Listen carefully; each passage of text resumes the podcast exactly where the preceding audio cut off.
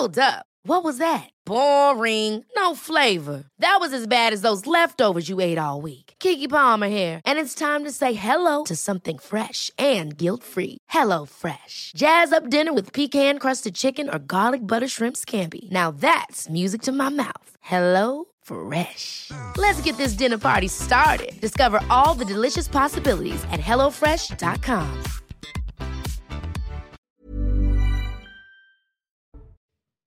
Bonsoir à tous et bonsoir à toutes. Bienvenue dans Punchline sur CNews. Un comité d'accueil bien décidé attendait le président Macron à Savine-le-Lac où il venait présenter son plan haut. Le chef de l'État a voulu montrer qu'il pouvait encore se déplacer dans le pays, même sous haute surveillance policière. Il a confirmé la première ministre Elisabeth Borne recevrait l'intersyndicat la semaine prochaine. Oui, mais pour dire quoi Pour négocier sur quoi Mystère. On en débat ce soir. Par ailleurs, L'inquiétude est de mise euh, ce soir encore, puisque des rassemblements devant toutes les préfectures de France sont organisés en hommage aux blessés de Sainte-Soline. Les violences du week-end dernier continuent de créer des tensions. On sera sur place dans un instant. Et puis on viendra aussi sur cette annonce un peu surprise. Les soignants non vaccinés contre le Covid pourront être réintégrés à l'hôpital. C'est la Haute Autorité de la Santé qui vient de rendre un avis favorable là-dessus. Le ministre de la Santé, François Braun, a dit qu'il suivrait cet avis. Voilà pour les grandes lignes de nos débats. Tout de suite, c'est le rappel des titres de l'actualité sur CNews.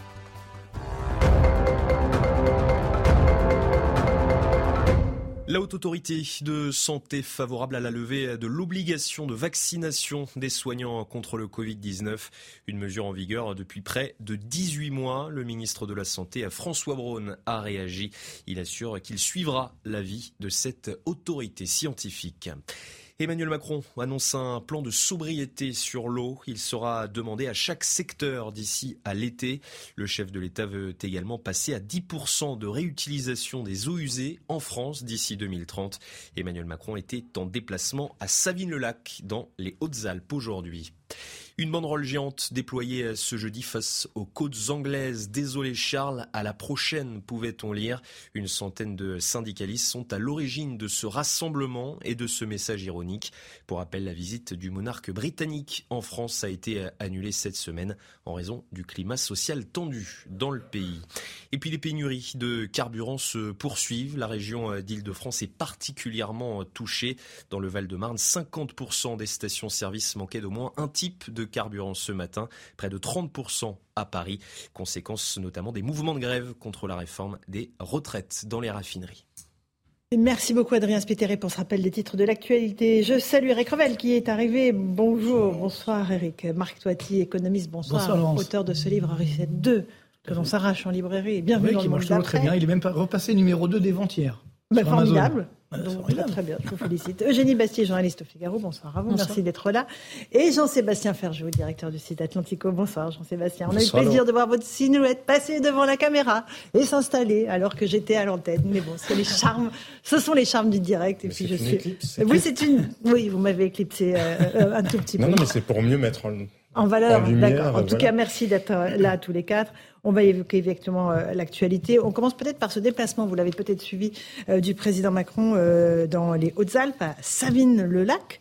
Il venait présenter son plan haut. Alors, on, voit qu'il n'y a pas foule autour de lui. Il y a quelques élus avec leur écharpe. il y a Renaud Muselier, le président de la région PACA, mais pas beaucoup de monde, évidemment, parce que c'est un, déplacement sous, sous, haute surveillance. On va écouter ce qui s'est passé à son arrivée, puis quelques réactions d'habitants.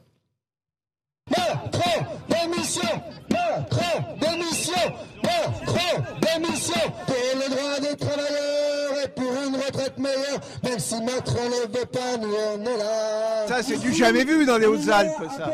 C'est un honneur qu'on nous fait d'avoir toute cette, euh, toute cette ribambelle de police aujourd'hui avec nous. Oui, oui. Là, l'autre, il vient nous parler sur l'eau, alors que le gars, il est hors sujet. Il est dans un autre monde, ce mec.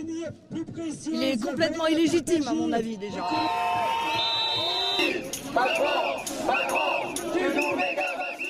Voilà pour le comité d'accueil, donc tout à l'heure à Savine-le-Lac. Alors le président Macron a dit, mais il ne s'agit que de 200 personnes. Effectivement, il n'y avait pas plus de 200 personnes. Néanmoins, euh, eh bien, ils étaient quand même présents. On va juste voir avec Stéphanie Rouquier et Laure Parra, qui étaient sur place, comment s'est déroulé ce déplacement? Les manifestants avaient préparé un comité d'accueil pour le président. Près de 200 personnes ont voulu bloquer l'accès principal de Savine-le-Lac. De nombreux CRS et gendarmes mobiles les ont repoussés. Quelques tensions ont alors éclaté. Les forces de l'ordre ont fait usage de gaz lacrymogène et deux personnes ont été interpellées. La situation s'est ensuite calmée. Des habitants et syndicalistes qui voulaient ainsi faire passer un message au président. Ils n'oublient pas la réforme des retraites. Je vous propose de les écouter. On n'écoute plus, on n'écoute plus en fait on n'écoute plus. C'est terminé. Voilà. C'est un menteur, voilà, effectivement. Le chemin démocratique, s'il connaît un petit peu l'histoire, il sait aussi que les grandes euh, conquêtes sociales, elles ont été faites dans la rue et sûrement pas à l'Assemblée. Donc il faut bien qu'il y ait un contre-pouvoir aussi et il est dans la rue. Faut qu'il démissionne simplement s'il est incapable de gouverner ce monsieur. C'est tout. Des manifestants qui voulaient donc se faire entendre et pour eux, c'est mission accomplie car depuis le site où le président donnait son discours, on pouvait bien entendre leurs slogans et leurs chansons. Effectivement, merci beaucoup Stéphanie Roquier. Laure Para, euh, Marc Toiti, un tout petit mot, on va peut-être faire un, commentaire là-dessus. C'est difficile pour le président de se déplacer en France hein, ah, désormais. c'est compliqué, il y, a, une haine incroyable. Mm. C'est-à-dire là, on entend, on veut plus l'écouter, etc. Donc là, on, voit bien la, démarche. Il a essayé effectivement de noyer le poisson, de parler d'autre chose. Bon, pourquoi pas, mais on, là, on ne sait pas trop où on veut aller. Et puis moi, ce qui, ce qui me choque quand même, c'est euh, les, les, les, déclarations qu'on a quand, on regarde sur Twitter, enfin sur les réseaux sociaux au sens large. Regardez pas trop les réseaux sociaux. Non, je sais, non mais bon, c'est très mauvais pour la santé. Je suis d'accord, mais on est quand même un petit peu obligé. On y, on y participe d'ailleurs, hein, globalement, on y participe. Et, et, et même effectivement dans, dans, certains médias ou autres, il y a quand même une certaine agressivité du discours que je trouve assez nouvelle finalement vis-à-vis d'un président. Et donc c'est oh là non, où. Moi, Marc, attendez, oh, ça a toujours existé. Oh, oui, non, mais là, sur les réseaux sociaux moins parce qu'avant c'était moins mais, à ce point-là. Non, mais surtout c'est qu'on on, on voit mal comment il va réussir à s'en sortir. je suis d'accord. C'est-à-dire que ça c'est le, gros problème. Je pense qu'on a besoin aujourd'hui d'une d'une vision du monde, hein, d'une direction et que bah, qu'on n'a pas. Et donc euh, même, même si on n'a pas envie d'être aussi méchant que ce qu'on entend, bah, on aimerait avoir cette vision et, et qu'on n'a pas. juste un petit mot. Et on n'en a pas parlé, peut-être on en parlera tout à l'heure, mais il y a un chiffre qui est sorti là, il y a deux jours. La dette, là, déjà, d'entrée non, de jeu, là, pas la dette, à 17h05. mieux, encore mieux, les impôts. Ah, les impôts, eh oui. très important. Eh ben, les impôts ont augmenté l'année dernière de 7,9%. C'est pas mal. Le produit ah, des impôts. Le produit des impôts, bien sûr. Non, mais pas, la, pas, la, pression. Mais, et donc, ce qui fait que ce qu'on appelle le poids des prélèvements obligatoires a atteint 45,3% du PIB. Monsieur chiffre. Un sommet historique. Non, mais c'est-à-dire, c'est important parce qu'on n'a pas arrêté de nous dire, non, mais là, on va arrêter, on va faire baisser le poids des prélèvements obligatoires, etc. Faux. Et en fait, ça continue d'augmenter. Donc là aussi, mais on va dire ceux qui ne sont pas forcément dans la rue, mais qui regardent aussi les chiffres, on se dit, bon, euh, bon, si on s'y attendait un petit peu, euh, comment on peut retrouver de la confiance quand euh, il se produit exactement l'inverse de ce qu'on a annoncé? Vous avez raison. Eric Nolot nous a rejoint. Bonjour Eric. Bonjour, mais justement, j'interviens tout de suite. Mais bon, c'est pas grave. Le métro, le métro, cher ami. Non, ce que disait notre correspondante, c'est qu'on entendait les manifestants pendant que le, président parlait. C'est ce qui va se passer pendant quatre ans, en réalité. On va entendre une petite. Long, hein. oui, chaque fois qu'il s'exprimera sur un sujet, il y aura un petit bruit parasitaire, ou le 49.3, la réforme des retraites. Ça devient un peu inaudible. Que, que ça soit dans la réalité ah ou pas, il y aura ça en arrière-fond, toujours. Parce que c'est important de parler de l'eau. Hein. Franchement, c'est un sujet au cœur de toutes les préoccupations. Ah bah, oui. euh, Bastier, Et là, qu'est-ce qu'on retient? Ben, On retient euh, quelques sifflets et des gens extrêmement déterminés. Oui, alors euh, c'est c'est vrai que c'est intéressant d'essayer de cerner la nature de l'impopularité d'Emmanuel Macron parce que euh, il est vrai que depuis euh, depuis Nicolas Sarkozy, puis François Hollande, puis, Emmanuel Macron, les présidents de la République sont enferrés de toute façon dans, dans une impopularité chronique et structurelle.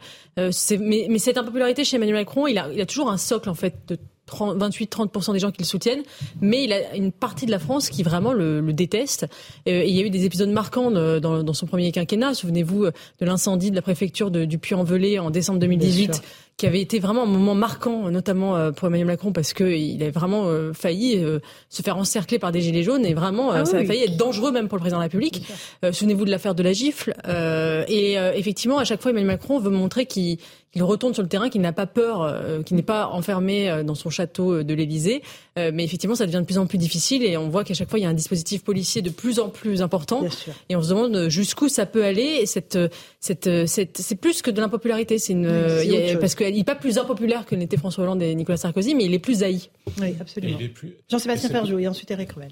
Et il y a une dimension probablement plus personnelle, alors qui est accentuée par les réseaux sociaux, mais ça n'est pas la cause, ça n'est jamais que la mm. caisse d'amplification. C'est-à-dire que les Français ont l'impression parfois, ou certaines catégories de Français, d'avoir été humiliés presque personnellement par Emmanuel Macron. On se souvient de la litanie de petites phrases, c'est-à-dire qu'avant il pouvait y avoir une détestation de Nicolas Sarkozy, d'autres personnalités, de François Hollande, mais c'était probablement plus attaché à leur mm. positionnement politique. C'était on déteste la droite, on déteste celui qui dit euh, travailler plus pour gagner mm. plus, on déteste des valeurs en quelque sorte.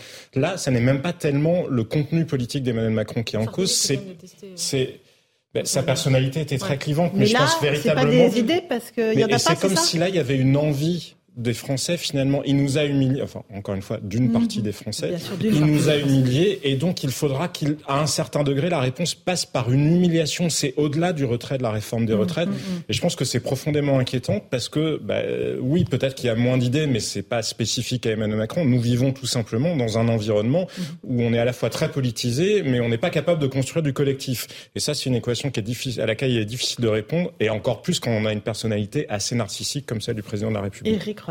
Bah, le plan oui, vous avez raison, peut-être qu'on le détaillera, c'est super important. C'est très important, mais moi ce qui m'a frappé, c'est les images du début de l'émission, Laurence. Mhm. Où on, voit le président de la République euh, entouré de Renaud mhm. Muselier qui est mhm. passé des LR au clan, au clan, au clan macroniste, avec euh, le maire de la ville, où on essaie de donner un change qui est, qui est surjoué. Vous avez vu, ils sont très souriants, ils sont très détendus comme s'il ne s'était rien passé. Le seul qui ne sourit pas vraiment, c'est Christophe Béchu, le ministre de la Transition écologique. et il, a raison. Il a assez sombre, Et il a raison parce qu'en fait, c'est lui qui devait, c'était lui qui devait présenter le plan haut, et c'est le président de la République qui essaie de passer à une séquence alors que celle des retraites n'est pas terminée. Et je trouve que tout ça est très surjoué, c'est-à-dire qu'on voit Muselier qui doit raconter une blague, tout le monde rigole, alors qu'autour, on les entend, les manifestants sont très tendus, et, euh, et ils vont de leur Macron démission. La Corée du Nord, c'est qu'on entend quand même les manifestants parce qu'on reste une démocratie. non, mais sur le dispositif scénique. Euh, non, non, mais je parlais. Je, je, me disais sur le. Alors, on va écouter quand même Emmanuel Macron. Le décalage entre le réel. D'ailleurs, de, de la 5 République, où on a un président de la République qui est censé être garant de l'unité de la nation et en même temps qui est censé être le Premier ministre, l'exécutant de la politique. Donc, il va nous parler de l'eau, du, du, vaccin, euh, de, de la politique de santé, de la politique familiale, alors qu'il devrait être peut-être au-dessus des politiques publiques et laisser la place justement à ses ministres pour expliquer les choses, pour se ah mettre oui, mais quand il parle, on dit, il, parle pas. Quand il parle, on dit. Bah, bah, oui, mais là, il veut, là, là pourquoi il parle aujourd'hui pour montrer qu'il n'a pas peur des zadistes en réalité. C'est pour ça qu'il sort. Bah oui, bah oui mais il, euh, il y a des, tellement d'escadrons de CRS. Oui, voilà, mais c'est pour ça qu'il fait, c'est pour ça qu'il fait ses déplacements. C'est pour montrer qu'il n'a pas peur, qu'il reste pas chez lui. Que dans un pays démocratique, un président doit faire la démonstration qu'il peut sortir D'accord, euh, mais dans son propre oui, pays. On en est là quand même. Moi, je pense que, on en est là. Il peut pas être sur tous les dossiers. Je pense que c'est un message à envoyer. Qu'on est quand même dans un pays dont le président de la République peut euh, visiter euh, le sud, le nord, l'est, l'ouest, euh, bah, évidemment avec un dispositif policier conséquent, mais enfin que c'est possible. Quand même, non oui, mais enfin quand même, quand même. Je trouve que la situation se, se, dégrade vraiment de jour en jour. Marc, je passe ah la parole, on écoute Marc. Non, juste on aurait préféré quand même qu'il parle davantage aux Français sur la réforme des retraites, où là c'était quand même beaucoup plus engageant, beaucoup plus structurant, que bon, bien sûr, l'eau c'est très important, mais il y avait le ministre qui était là, qui aurait très bien pu faire eh le, le, job, comme on dit.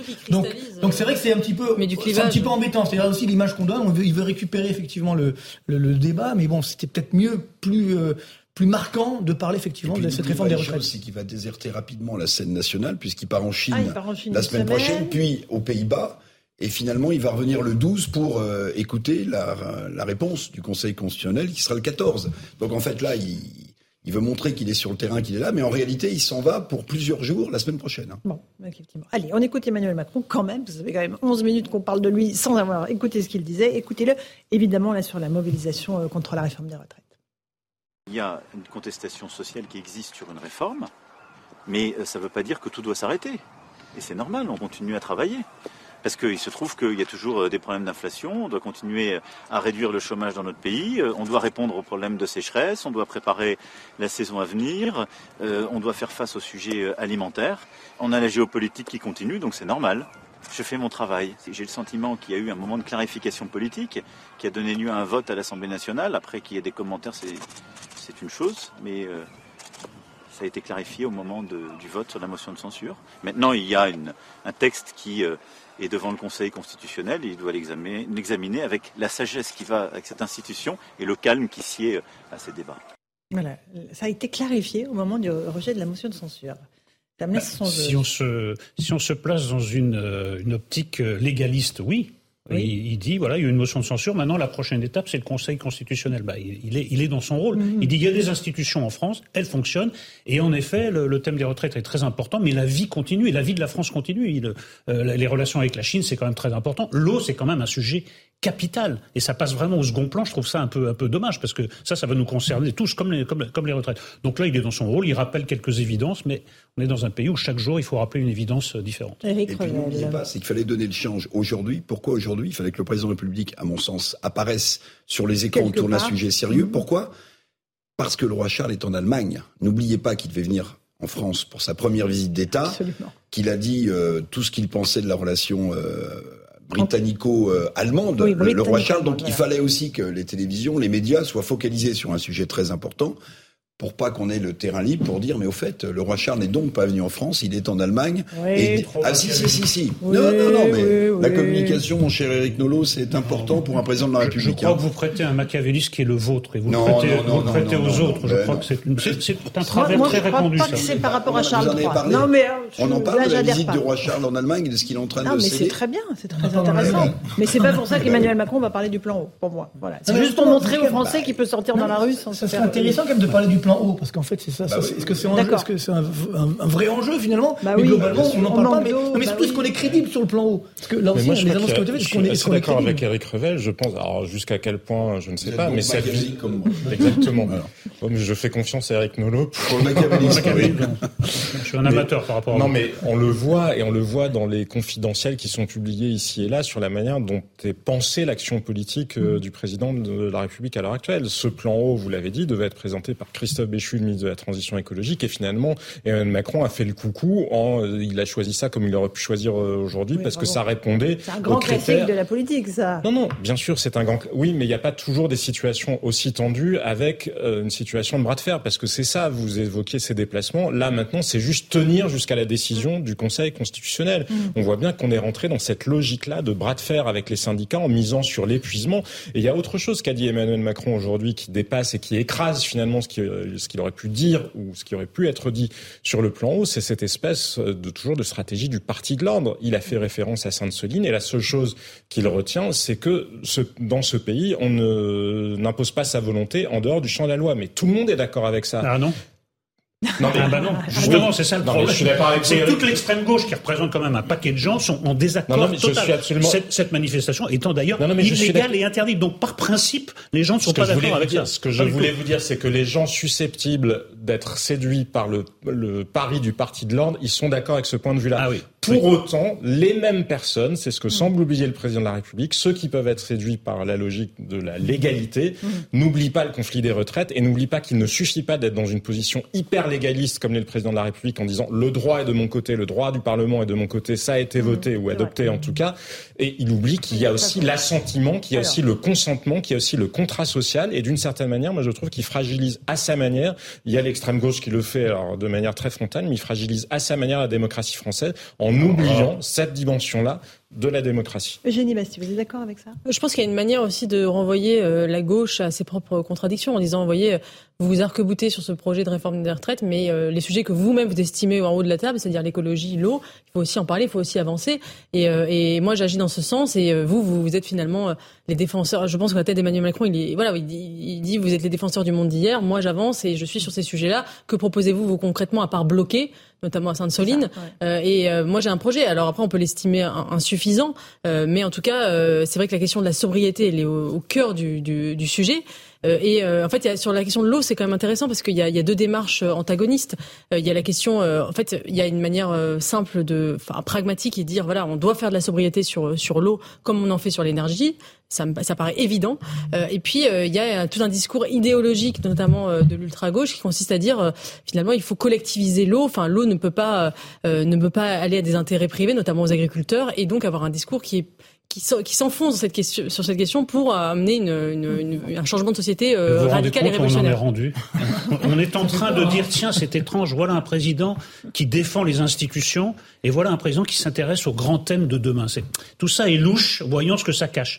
Non mais moi je suis effrayé par cette dérédiction de la, de la, de la vie politique française, de la vie publique euh, française. Ça devient incroyable, quoi. on a l'impression que c'est, on est à ras d'une logique insurrectionnelle. Alors, je peux rajouter une petite pierre à votre édifice, mon cher Eric. Jean-Luc Mélenchon appelle à la grève générale le 6 avril, craignant un étiolement de la lutte.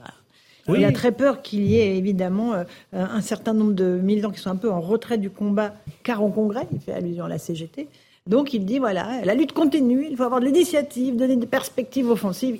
Il, lâche pas le morceau, hein, Mélenchon. Ben, et donc le président de l'autre côté ne doit pas lâcher le morceau institutionnel non plus, puisque Mélenchon est dans une logique insurrectionnelle. D'ailleurs, M. Mélenchon se fiche de la réforme des retraites comme de son premier poster de Trotsky. Lui, ce qui l'intéresse, c'est de s'en servir comme véhicule pour renverser la République et entrer dans une autre logique, la logique que je qualifierais d'insurrectionnelle. Lui aussi est dans son rôle, mais ne soyons pas dupes de, de, de, ce qu'il essaie de faire. Mmh.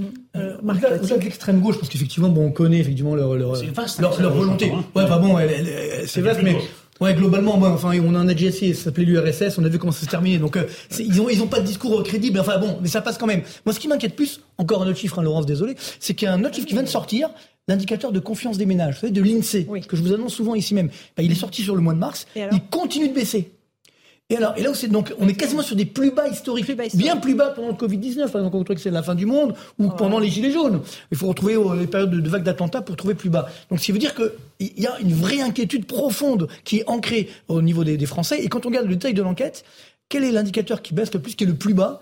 C'est l'indicateur de pouvoir d'achat. Là, on est sur un plus bas historique. On va en parler. depuis 1972, on n'a jamais vu que les cotes existent, donc on n'a jamais vu un tel niveau. Donc ça, c'est une vraie préoccupation. Au-delà des retraites, au-delà de l'eau, bon, c'est important. Mais aujourd'hui, à court terme, les Français sont inquiets sur leur pouvoir d'achat. Je pense que c'est ça qu'il ne faut pas oublier. Et, et c'est là, encore une fois, il faut se montrer proche de cette population, pas seulement euh, faire attention à l'extrême gauche, mais de la population française qui souffre aujourd'hui. Pas donc, très proche en soi. Faut et, de la... gérer l'enjeu, ce qui n'est pas exactement la même chose qu'un simple dispositif. Non mais, non mais, proche dans la mesure où il faut tenir compte de ses préoccupations. donc, quand d'un côté on dit la pouvoir d'achat est en train de s'effondrer et que les recettes euh, fiscales sont en train d'augmenter justement, qui ont profité de la hausse de l'inflation, bah là il y a quand même un petit, un petit problème.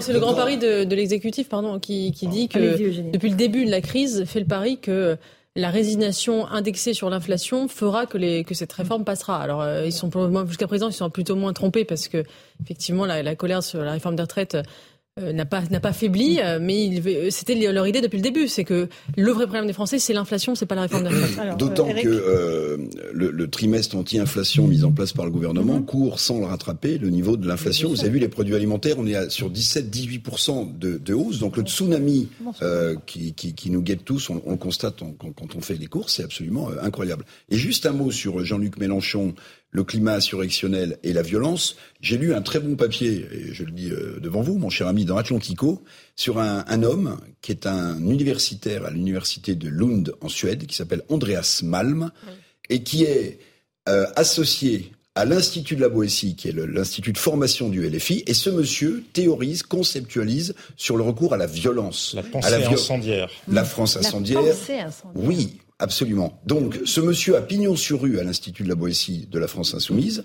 Dont la, dont la, présidente est une députée euh, LFI, dont le vice-président est Monsieur Mélenchon du Conseil d'orientation. Mmh. Donc en fait, c'est bien ce qu'il cherche. Il cherche à renverser la République par la violence, qu'elle soit sur les structures. Cet universitaire appelle un, un nouveau communisme de guerre et un léninisme écologique. Écologique, oui. Et c'est ça que la France insoumise. Non, mais moi je le répète depuis très longtemps. Parfois, très, très éclairant. Il y a une partie de la France insoumise qui s'inscrit dans un projet qui n'a rien de républicain, qui est stricto sensu insurrectionnel contre les biens et contre les, policiers, parce que les policiers sont les défenseurs de la propriété privée. C'est le fantasme de la révolution qui anime l'extrême gauche et tout. Mais la révolution dans ses aspects les plus, les plus, les plus troubles, les, plus, violents, pas le processus révolutionnaire pour aboutir. Mhm. La violence pour la violence, parce que les urnes, ça ne leur suffit pas. Ils n'y arrivent pas par les urnes, ils y arriveront par la violence et, avant la violence, la déstabilisation des institutions. Et qui dénonce ça? Qui dénonce ça aujourd'hui? La, la bien-pense, oui, d'accord. Mais, mais, mais, globalement, dans les médias mainstream, qui dénonce le fait qu'une partie de l'extrême gauche appelle à la, à, la, à la violence pour renverser euh, les institutions de ce pays moi, moi, le papier, j'ai trouvé très éclairant. Mais, j'ai découvert un personnage, je me dis, mais comment ce type peut avoir une chaire aux universités et être associé en France à LFI Ça, je suis entièrement d'accord, mais surtout, moi, je trouve qu'il y a une complaisance. Qu'il y ait des révolutionnaires, des insurrectionnaires, ça a toujours existé. Le sujet, c'est pas les ultras ou l'extrême gauche en soi. Le sujet, à mon sens, c'est la complaisance que nous avons vis-à-vis de gens qui feignent de croire, comme Cécile Duflot, comme Marine Tondelier, euh, la patronne euh, des Verts, qu'on peut être dans la même logique, mais d'un point de vue pacifique. Et c'est ce qu'elle explique à propos euh, de Sainte-Soline, en disant, mais finalement, il se passe rien dans ce, dans ce champ-là. Si on n'avait pas mis autant de policiers, il ne se serait rien passé. Mais c'est totalement absurde c'est juste qu'elles considèrent que elles, parce que leur cause est juste, elles peuvent s'exonérer de respecter la légalité républicaine. Mais dans ce cas-là, si Eric, vous allez bloquer tous les laboratoires du CNRS qui font du décolonialisme demain, si on va bloquer tous les établissements où il y a des études de genre parce que ça nous déplaît, si Eugénie va bloquer je ne sais pas quoi parce qu'elle croit à la décroissance. Non mais vous voyez, c'est-à-dire que là, c'est une logique de guerre civile et elle nous impose la leur, ce que, ce que cette gauche-là n'arrive pas à avoir dans les yeux. Le problème, c'est pas le CNRS ou cet universitaire. Le problème, c'est que les médias français, dans leur ensemble, je généralise, sont maraboutés en ce moment par la pensée d'extrême gauche. il y a une complaisance. Oui, mais c'est pas l'extrême. Ce sont les médias mainstream qui sont maraboutés par cette pensée d'extrême gauche. Ah, non, je trouve que, enfin. Même le Figaro. Pardon, alors là, non, pas. Ah, là aussi. enfin, un débat spécifique sur le maraboutage du Figaro. Non, non, non, mais je trouve, non, je, je, je pense que, je pense quand même que euh, la violence est dénoncée d'extrême gauche dans, dans, dans, beaucoup de médias, la plupart des médias.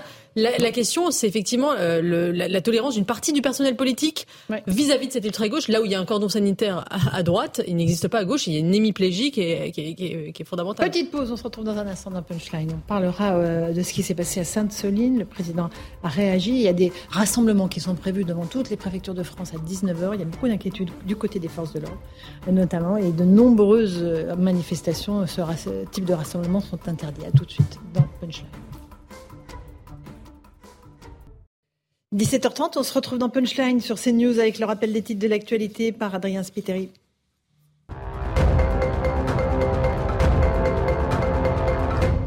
Emmanuel Macron comprend la contestation sur les retraites, mais selon lui, la République ne doit pas pour autant s'arrêter. Le chef de l'État s'est exprimé sur le sujet depuis les Hautes-Alpes aujourd'hui.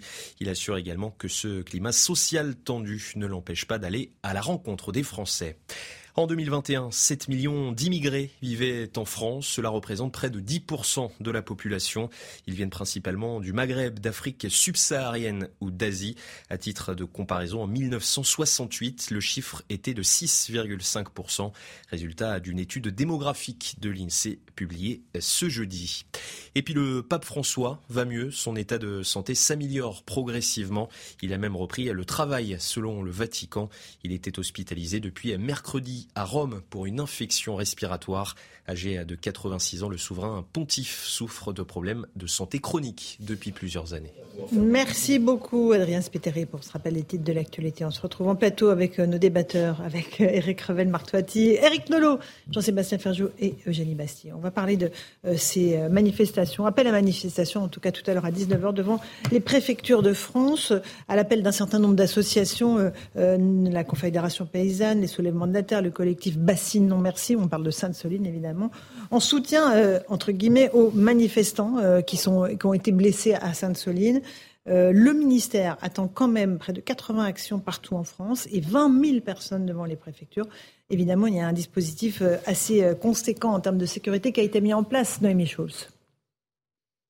Le télégramme a été envoyé hier à tous les préfets, mais aussi aux patrons de la police, de la gendarmerie nationale ou encore de la DGSI. Source d'inquiétude pour le ministre de l'Intérieur, les appels à se rassembler ce soir à 19h devant chaque préfecture. Dans ce document que nous avons pu euh, consulter, on peut lire que plusieurs collectifs d'ultra-gauche ont appelé à ces rassemblements afin d'exprimer d'abord leur soutien aux personnes blessées ce week-end à Sainte-Soline, mais aussi pour dénoncer les violences qui seraient le fait des forces de l'ordre. Selon le renseignement euh, territoriales de 16 à 20 000 personnes sont attendues partout en France, hors région parisienne, pour un total de 80 actions. Alors que la tension, euh, déjà très forte depuis le début du mouvement euh, contre la réforme des retraites, est encore montée d'un cran ce week-end avec les rassemblements interdits et maillets de violence à Sainte-Soline. Le ministre de l'Intérieur demande donc une vigilance particulière pour protéger les préfectures et les sous-préfectures en mobilisant la police, la gendarmerie, en se coordonnant aussi avec avec l'autorité judiciaire.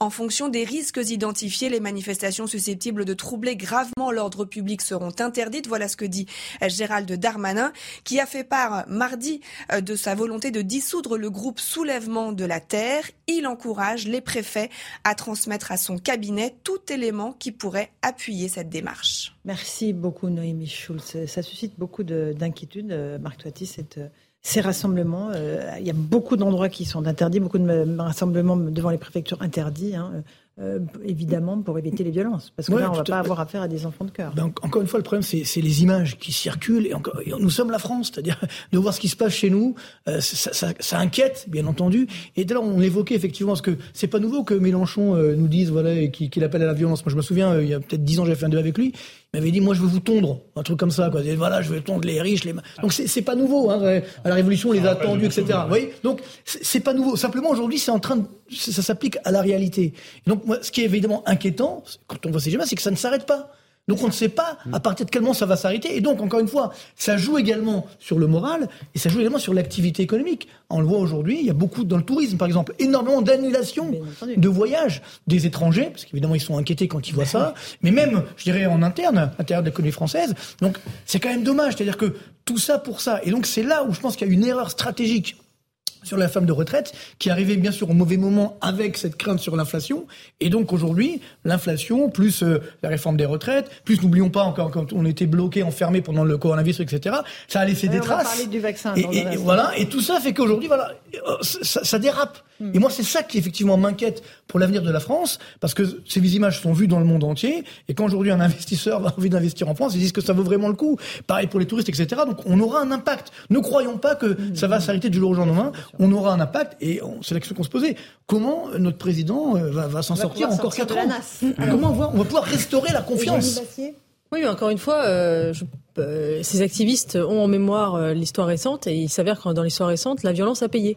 Mhm. Donc, et d'ailleurs, c'est ce que dit On parle des Gilets jaunes? On parle des Gilets jaunes, je parle de la Z de Notre-Dame-des-Landes, je parle euh, même du CPE, quelque part, ça a marché. Je parle peut-être même des émeutes, des émeutes de 2005 qui ont donné lieu ensuite à beaucoup, un déversement d'aide publique vers les banlieues. Donc oui, la violence paie. C'est pas des colères de même nature du tout. Hein. D'accord, mais la violence paie. mais c'est pas la violence. non, mais c'est ce que dit d'ailleurs Andreas Malm, le type dont nous parlions tout à l'heure. il dit, le professeur Malm dit, il dit, euh, force est de constater que euh, dans les luttes politiques euh, récentes, la violence a payé. Donc à partir du moment où l'État a cédé, effectivement, ça donne l'idée et l'illusion peut-être que, et d'ailleurs, on le voit bien, le, gouvernement semble bouger sur la réforme des retraites parce qu'il y a des violences. Donc effectivement, c'est tout le problème que, se pose aujourd'hui dans, notre, dans nos démocraties qui sont effectivement bloquées dans la représentation et dans l'expression de, politique du ressentiment. Euh, et de la conflictualisation des passions, eh bien, euh, donne l'impression que finalement seule la politique, seule la violence est, une mm. expression, euh, est une expression politique qui aboutit à quelque chose. Et c'est absolument, c'est terrifiant. Mais moi, je pense que ça se combine à un autre phénomène. Par exemple, soulèvement de la terre n'a que faire des problèmes d'inflation ou du climat général. Simplement, c'est un mouvement qui a théorisé la violence comme, comme action politique prioritaire. Mais cette, cette tendance, elle a toujours existé à, à gauche, mais avant c'était la marge. Maintenant c'est le centre en fait, puisque la gauche a disparu. C'est-à-dire que ce qui était marginal, ce qui était représenté par les idées d'extrême gauche, est devenu, sont devenus plutôt les idées de la gauche elle-même. Comment vous voulez discuter? Là, c'est une machine infernale. Vous avez des, vous avez des, des, militants qui ont théorisé la violence, qui veulent manifester devant des préfectures. On sait qu'ils n'hésiteront pas pour certains à l'incendier. Donc en face, vous allez avoir un dispositif policier à la hauteur. Donc il va forcément y avoir des heurts et possiblement des, des, catastrophes. Et vous remettez, vous remettez une pièce dans le, dans, dans le jukebox. Mais tant que la gauche de, de, gouvernement, la gauche raisonnable, celle avec laquelle on peut discuter, dialoguer, n'aura pas repris un peu de force tant que euh, l'extrême gauche régnera par hégémonie, on se restera bloqué dans cette situation. un accord qui s'appelle la NUPS. Hein. oui, mais ce qui est intéressant, c'est qu'on avait dit justement euh, qu'au moment de l'élection du Parlement euh, en, juin dernier que justement cette Assemblée nationale représentative du peuple français allait finalement désamorcer la violence. ça allait être une catharsis et que finalement, puisque les Français pouvaient s'exprimer au sein de l'Assemblée, la rue perdrait sa légitimité. Force est de constater que ça n'est pas le cas. Pourquoi? Parce que justement, une partie de l'Assemblée, la NUPES, se fait le relais, une espèce de, courroie de transmission avec la rue, un peu comme les, les, les, les, hébertistes pendant la Révolution française, puis plus tard les enragés, etc., et, qui, ont, qui en permanence faisaient le lien entre la rue et l'Assemblée en mettant la pression de la rue à l'intérieur de l'Assemblée et vice-versa en excitant la rue à l'intérieur de, de l'hémicycle. Et ça, c'est nouveau, en fait. C'est-à-dire qu'il y a une partie de, de, de l'Assemblée qui joue euh, finalement la rue à l'intérieur de l'Assemblée, ce qui fait que l'Assemblée perd son, son rôle de catharsis, en tout cas de, ah de, de décompression euh, de la violence. Euh, Eric oui, On est dans une période extrêmement dangereuse, ça je le, je le, je le conçois assez facilement, ce que disait Eugénie, c'est-à-dire que la violence semble être en capacité de, de, régler tout. Alors je vais faire sauter Eric Nolot sur son fauteuil comme un cabri, mais je pense aussi, je pense aussi, je pense aussi que ce recours à la violence c'est le symptôme d'autre chose aussi. C'est-à-dire que je pense que, ben, c'est-à-dire que il y a, je pense, une demande de démocratie, pas celle de la violence.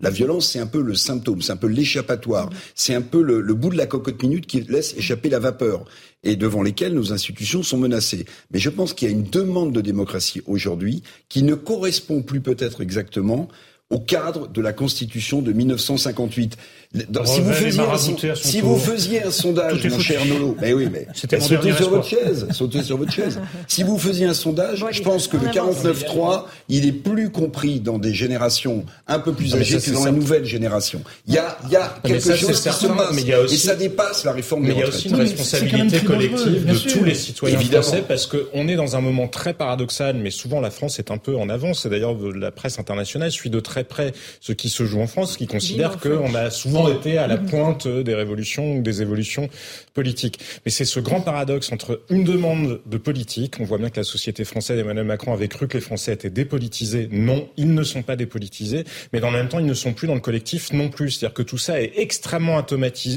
atomisé, pardon, et qu'il faut arriver à concilier cette demande de politique avec cet individualisme, parce que là, on est quasiment dans du militantisme conversationnel, c'est-à-dire que chacun est dans son couloir. On voit bien que personne ne supporte les contraintes des autres, et paradoxalement, ceux qui ont fait la preuve justement du fait d'arriver à jouer un collectif, c'était les syndicats. On a vu là une intersyndicale où ils ont fait l'effort. Chacun a mis des choses dans le panier en renonçant à des parts de ce qui faisait son identité ou ses stratégies en propre pour maintenir le front de l'intersyndicale. La NUPS n'en a pas été capable. Mmh. Regardez, la NUPS à l'Assemblée nationale, on n'a pas été capable. La stratégie de LFI n'était pas la même que celle des Verts ou des socialistes. Et cette atomisation-là, bah c'est un défi, c'est un défi quasi civilisationnel vertigineux. Euh, moi, je pense qu'on peut également le, manque de, culture économique, de culture sociale, politique. On voit même sur les formes des retraites. Les Espagnols l'ont compris, les Allemands l'ont compris, les Italiens, tout le monde a fait cette réforme de retraite. On disait, viennent de faire passer la retraite à 67 ans. 67 ans, non, mais, sans un problème. C'est ça qui est assez incroyable. Avec l'accord des syndicats. Aujourd'hui, hier, je voyais, je sais pas, une jeune qui parlait, on dit qu'est-ce que vous avez compris dans la forme de la retraite? Ah ben rien, j'ai rien compris, mais je suis contre. Mais c'est ça qui est assez incroyable. Donc, parce qu'on a cette culture depuis tout petit, ça c'est, je pense, un problème de l'éducation nationale, on a une culture de lutte des classes en mmh. France. Quand on lit les manuels d'économie au lycée, c'est de la lutte des classes. Mais vraiment. que je dire, mais on n'est plus, heureusement quand même, on est, on est plus au XVIIIe siècle.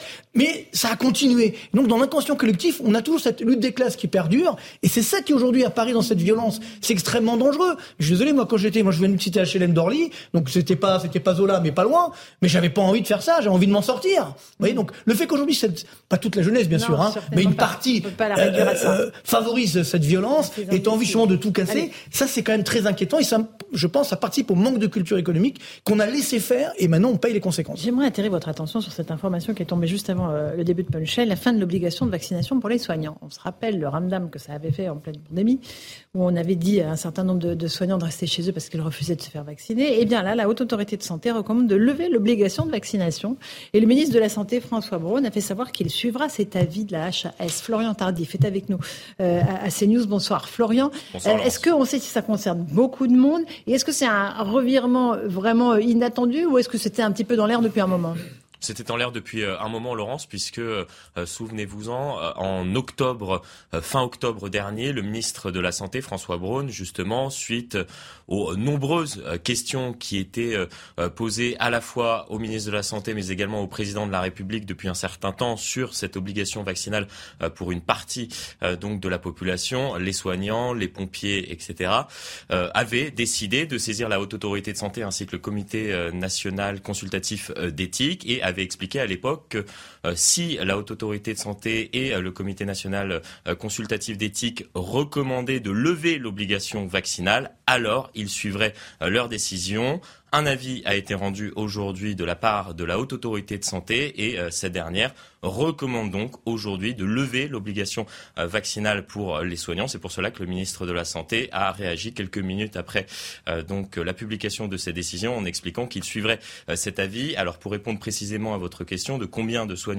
parlons-nous De très peu de soignants, quelques médecins uniquement et environ un millier d'infirmiers qui ont été suspendus donc le 15 septembre 2021. Néanmoins, ça sera important dans les Outre-mer puisque dans les Outre-mer, il y avait effectivement de nombreux soignants non vaccinés. Donc cette décision euh, sera euh, particulièrement euh, importante et aura des conséquences importantes, notamment pour le système de santé dans les territoires d'outre-mer. Eh bien, merci pour ces précisions, Florian Danif. c'est intéressant, effectivement, ça reprend assez peu de monde. On parle de 1000 infirmiers, quelques médecins. Ça sera important dans, les dom-toms.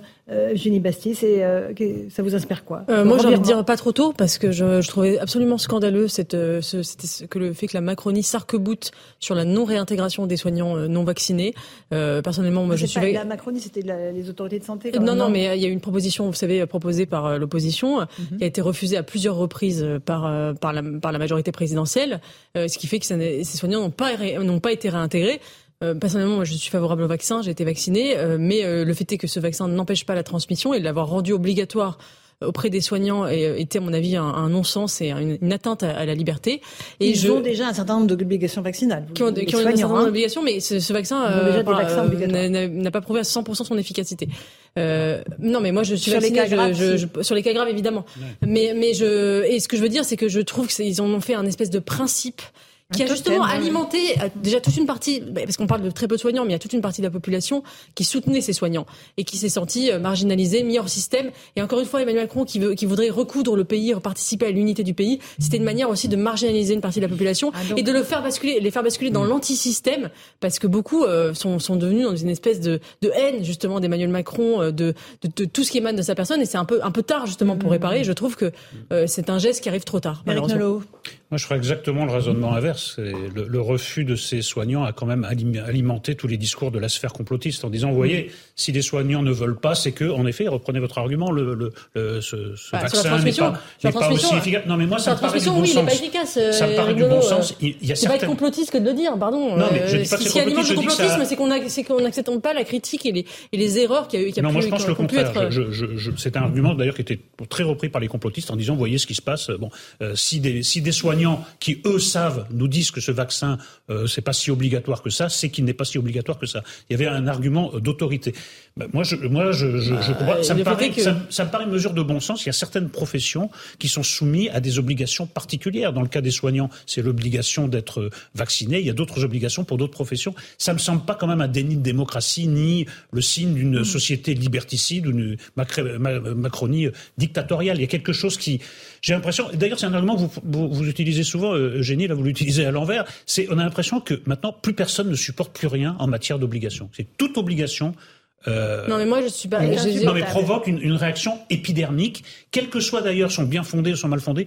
Par principe, on m'impose quelque chose. ça mot, C'est juste que le, bon, obliger les gens à se faire vacciner, notamment les soignants, c'était pour ne pas transmettre. Or, on s'est mm. rendu compte que le vaccin ne protégeait pas de la transmission. Donc, il y avait peut-être un, un bien fondé. Et puis même si c'était le cas, euh, il y a un principe aussi d'amnistie qui peut fonctionner et de dire maintenant ça suffit, on les réintègre. Sur euh, et, je trouve que de, de s'être arc-bouté là-dessus, montrer une sorte de mépris euh, de ces gens-là, comme s'ils étaient sortis pour toujours de la citoyenneté et de, du cercle de de, de, de, de, la nation française, et eh bien je trouve que c'était scandaleux. Mais ça alimente, ça a alimenté, bah oui, mais ça a alimenté une haine, une haine et une, marginalisation d'une partie de la population. Oui, moi je pense que ça aussi ça va laisser des traces. C'est comme le manque de culture économique, ça va laisser des traces parce que bah, je veux dire, on a quand même. Moi je suis d'accord, ok faut obliger parfois, mais moi, j'ai tout fait, hein, les vaccins. J'étais l'un des premiers Français vacciner. Je me suis fait vacciner à l'étranger. Comme je voyageais beaucoup. Si le truc marchait à 100%, pourquoi pas Et les documents qu'on lui demandait, etc. Enfin, on nous a quand même maltraités, quoi. C'est-à-dire, euh, euh, bon, alors, et, et, je pense que. Il y a beaucoup d'absurdité dans la Sans être effectivement en compétition quoi que ce soit, on va découvrir beaucoup de choses. Donc, c'est là où, effectivement, on a trop tardé parce qu'on a alimenté, on a alimenté, effectivement, ces, euh, ces complots ou ces théories du complot. Et je pense que ça aussi, le fait d'avoir été enfermé, d'avoir de devoir présenter un document, de marginaliser certaines personnes, etc., ça laisse des traces. Même pour ceux qui se sont vaccinés comme nous, etc. Mais ça laisse des traces dans, dans l'inconscient collectif. Et donc maintenant, voilà, euh, le, la, la, moindre contrariété, on dit ah ben, pourquoi on va encore nous obliger, etc. On va remettre en cause les obligations, oui. C'est ben, ça, c'est ça. Encore une fois, c'est que je pense qu'on a été trop loin et il y a eu peut-être un manque de discernement. Je dis pas les trois premiers mois parce qu'on croyait que c'était la fin du monde. Mais après, effectivement, quand les vaccins sont arrivés et autres, bon, on voyait que ça allait mieux, que c'était pas la fin du monde. Mais on a continué à enfermer les gens, à, demander des, des, tests, des ci, des là, etc. Combien de tests j'ai fait Moi, j'ai en grand nez, si vous voulez, mais les tests, je peux vous dire que. Mais, mais pourquoi tout ça? C'est-à-dire que une fois qu'on en est là, non, c'est obligatoire pour les personnels de crèche. Ben, non, mais donc, donc, tout ça, ça, se paye effectivement aujourd'hui. Je vais, je vais pas rentrer dans ce débat-là, mais je vais l'englober parce que Eric Nolot va me dire qu'avant de venir, j'ai relu Le Prince de Machiavel. Et il aura pas tort, mais c'est fou ce qui pleut comme mesure bienveillante en ce moment, hein. avec la pression de, des retraites. Regardez le nombre de boursiers qui va être accru de 35 000 d'un seul coup. Ça faisait longtemps que c'était dans les... Mais là, ça arrive là. La réintégration des, des, soignants non vaccinés. C'est maintenant. Oui, là, en revanche, il y a quelque chose là. Il y a peut-être un ouais, L'inflation, en revanche, c'est C'est incroyable. C'est-à-dire que toutes les mesures euh, euh, qui, fracturaient un peu plus le pays, qui, étaient des, des, des, mesures euh, pour les uns antisociales, comme pour les boursiers, par mm. exemple, injustes pour les, les, les, les personnels soignants, tout à coup, là, avant que le président parte en Chine, il nous arrive que des bonnes nouvelles. C'est Noël Alors, Je ne sais pas si ça fera retomber la pression dans la rue sur la réforme des retraites, mais je voulais le noter sans être accusé d'être machiavélique par, par, mon ami Nolo. Monsieur Ferjou, la loi sur cette réintégration des soignants non vaccinés. Moi, je pense que ça met en lumière une espèce d'angle mort euh, du macronisme malgré tout, qui est sur mm. la méthode. Je ne parle pas du tout des vaccins, mais sur la méthode. C'est-à-dire, ça n'est pas la même chose de déployer des arguments d'autorité quand vous êtes dans un moment politique où la crédibilité de la parole publique est forte, ou de le faire dans un moment où vous avez des pans entiers de la population qui ont lâché et qui incidemment lâchent encore plus, parce que ce qui est certain pendant la pandémie, et ça, toutes les études l'ont confirmé au niveau international, c'est que l'efficacité sanitaire, elle était liée à la confiance dans la parole publique. Quand vous avez un président de la République qui dit qu'il veut emmerder une partie des Français, quand vous avez des obligations sur le pass vaccinal, le pass sanitaire, qui sont allées quand même très très loin en matière de mesures liberticides, on va pas revenir sur les attestations, etc. Enfin, quand même, d'ailleurs, c'est assez effrayant de voir ce que les Français ont accepté, mais sans moufter, mais vraiment, mais sans moufter en matière de liberté publique. Et c'était hmm. décorrélé, parce que moi, je suis je veux bien accepter les restrictions dans la mesure où elles sont corrélées à une efficacité sanitaire. Au début, on pouvait avoir un doute, assez vite, on l'a compris. Mais cet argument-là, enfin cette vision-là du gouvernement de n'avoir aucun recul sur son expertise. C'est-à-dire que non, les gens n'y croient plus. Le côté nous savons mieux que vous, les gens n'y croient plus. Donc ils peuvent le prendre en compte parce que c'est comme si vous êtes en train de gérer une équipe dans une entreprise ou j'en sais rien en management, etc. Si vous faites abstraction de la population, on peut raisonner en théorie. Emmanuel Macron, il raisonne en théorie, comme là, il le fait sur les retraites. J'ai le droit pour moi, j'ai la majorité pour moi, la règle est pour moi. Mais derrière, il y a la vraie vie. Je pense que jamais ni le général de Gaulle, ni aucun des prédécesseurs d'Emmanuel Macron n'aurait eu cette espèce de rigidité sur le légalisme, qui est encore une fois oublier le fait qu'un contrat social, ça n'est pas que la règle, c'est aussi le consentement qui est beaucoup moi, je me suis dit exactement moins formel que la règle. Alors, moi, alors, pour le coup, j'ai pas du tout le même raisonnement que vous. Sur, pendant la crise du Covid, je me suis dit exactement le contraire. Je me suis dit, en fait, ils ne savent rien ils ne ah bah savent pas. Non mais comme ils ne savent pas, ça a alimenté ma peur et euh, mon respect de l'autorité euh, avec laquelle on demandait de sortir avec des passes sanitaires. En fait, je pense que la peur, c'est le meilleur vecteur de l'autorité. Ah ben, mais moi, j'ai pas, moi, j'ai pas interprété ça comme ils savent ce qu'ils nous font faire. J'ai plutôt interprété ça comme ils ne savent pas et d'ailleurs, on pouvait ne pas leur en vouloir. Le, la, la, maladie était nouvelle, et ce ne sait pas alimenter ma propre C'est exactement le point que je visais, c'est-à-dire que sur, quand on le regarde chez les soignants, quand on regarde chez les gens qui étaient plus, euh, plus ou moins anti-vax,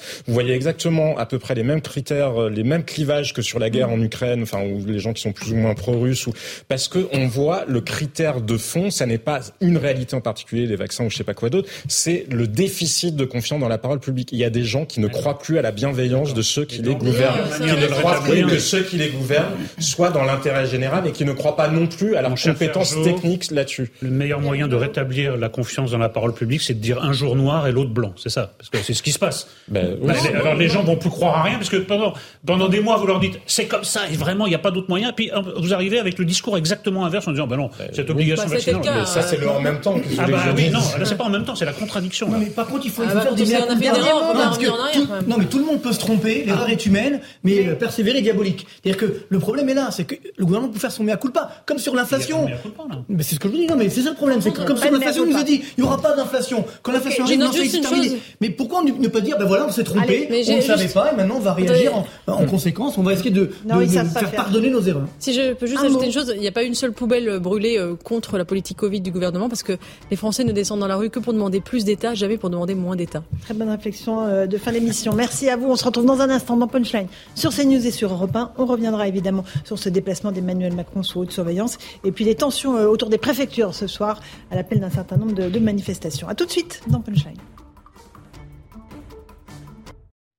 Bonsoir à tous et bonsoir à toutes. Bienvenue dans Punchline ce soir sur CNews et sur Europe 1. Un déplacement d'Emmanuel Macron sous haute surveillance à Savine-le-Lac sur le thème de l'eau. Le chef de l'État a évité toute confrontation avec les manifestants présents sur place qui sont toujours aussi déterminés à le faire renoncer à sa réforme des retraites. On entendra leur réaction. Il y a aussi beaucoup de tensions ce soir alors qu'un appel à manifester devant toutes les préfectures de France a été lancé par des associations écologistes pour rendre hommage, selon eux, aux blessés de Sainte-Soline. Les forces de l'ordre s'attendent à des confrontations musclées. On sera sur place dans un instant avec nos correspondants. L'engrenage de la violence semble impossible à stopper. On en débat ce soir dans Punchline, juste après le rappel des titres de l'actualité.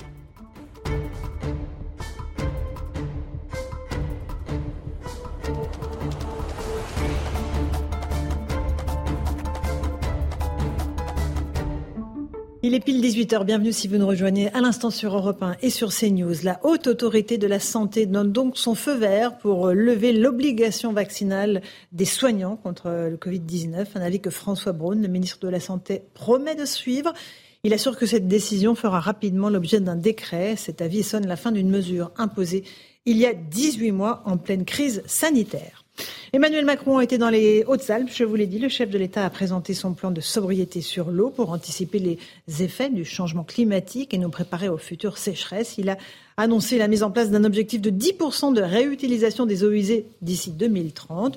Et il y avait évidemment un certain nombre de manifestants qui l'attendaient, environ 200.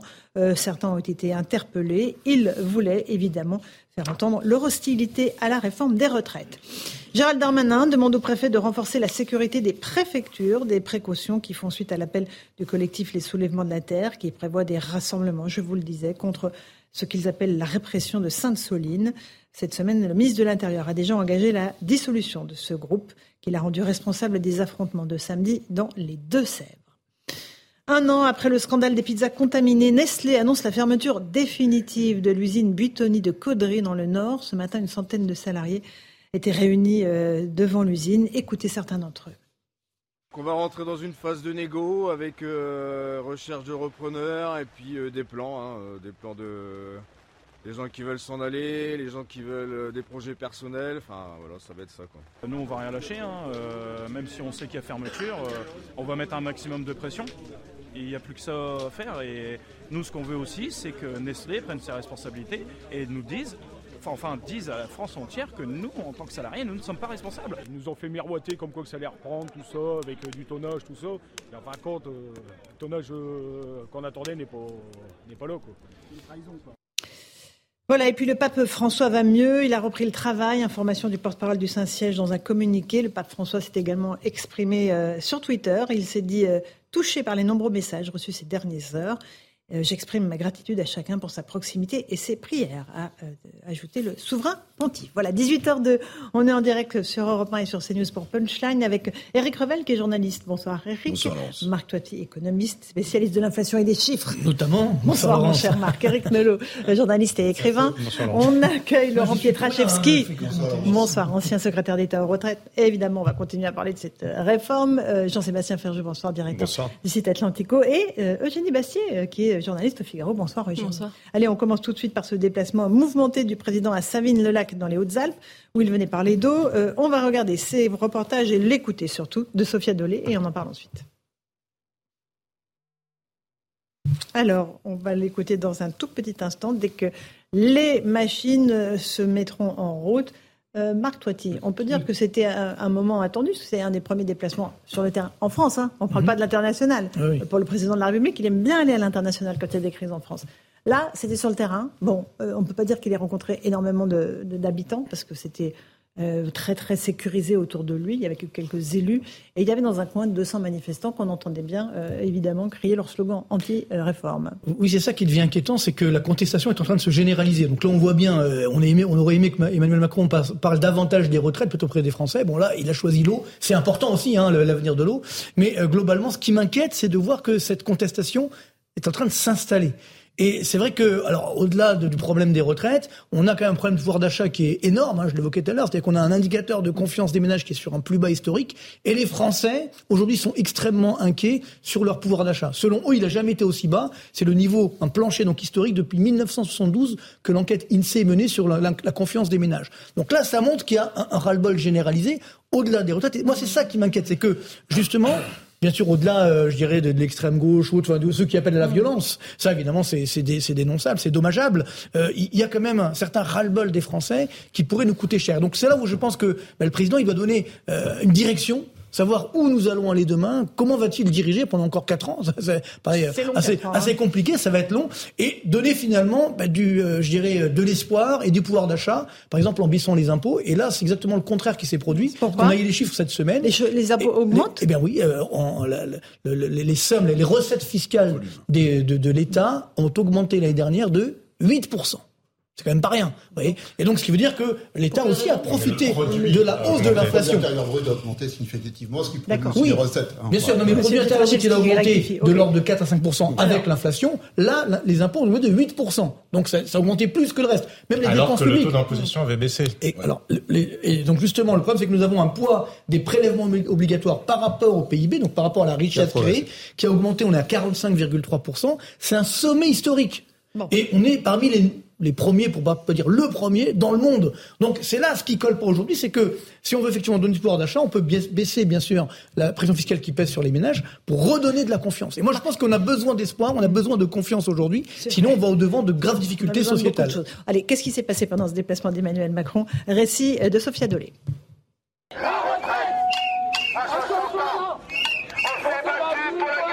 Cantonné au bord de la route par les forces de l'ordre, Près de 200 manifestants d'organisations syndicales ou de confédérations paysannes donnent de la voix pour accueillir le président de la République.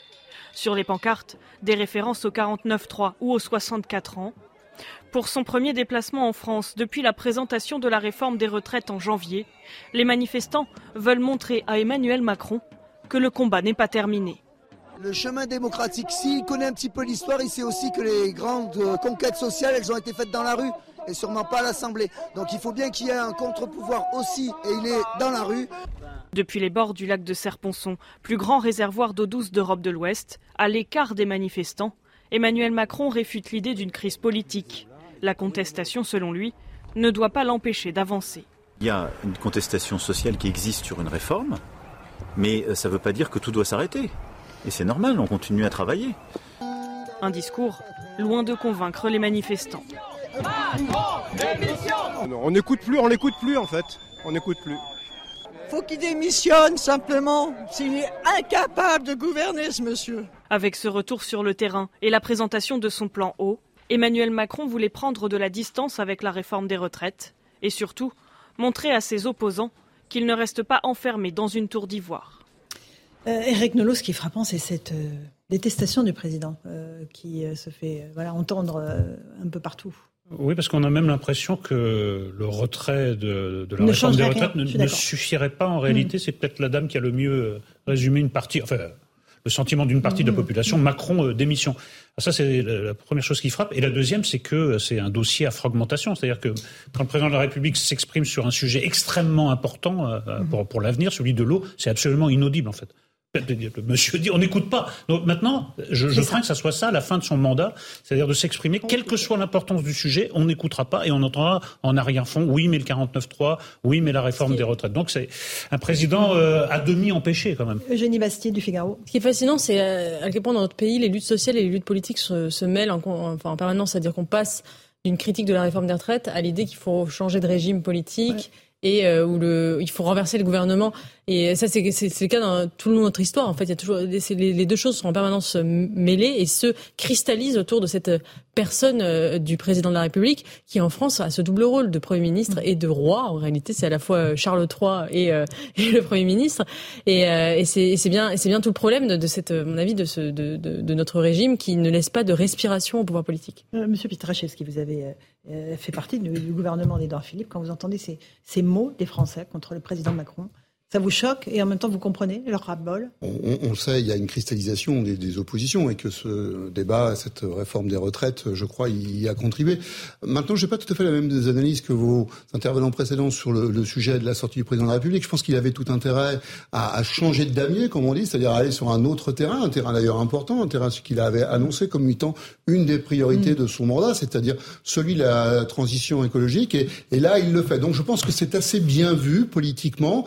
Par par contre, est-ce que c'est audible? Ah, Je dirais euh, mm. euh, là, là-dessus, on, on, va tous se rejoindre. Euh, la présence euh, d'un certain nombre de manifestants venus dire ce qu'ils pensaient de la réforme des retraites montre que le message sur l'eau ne va pas forcément bien passer maintenant. Mais malgré tout, ça envoie l'image d'un président qui effectivement sort de l'Élysée, va sur le terrain pour parler quand même d'une problématique qui est partagée. C'est qu'au fond de nos têtes à tous et à toutes ici, bon, on sait bien quand même que le sujet de l'eau, c'est pas un petit sujet. Mm. on a bien remarqué qu'il faisait très chaud, pareil comme ailleurs euh, en ce mois de mars, et que c'était un peu étrange. Donc euh, voilà, je dirais que politiquement c'est assez bien vu. Maintenant, euh, ça ne balaye pas la contestation et ça n'enraye pas la cristallisation des mécontentements. Jean-Sébastien Fergiot Le problème, c'est, je crois que vous l'avez dit vous-même, ça envoie l'image d'eux. C'est-à-dire qu'on ne peut pas réduire l'action de la politique à envoyer des images. C'est-à-dire que maintenant, on a l'impression que le tourisme ministériel, il se passe un truc, un ministre qui se déplace, il dit bien sûr, ça ne se reproduira plus jamais. beaucoup moins les ministres. Hein.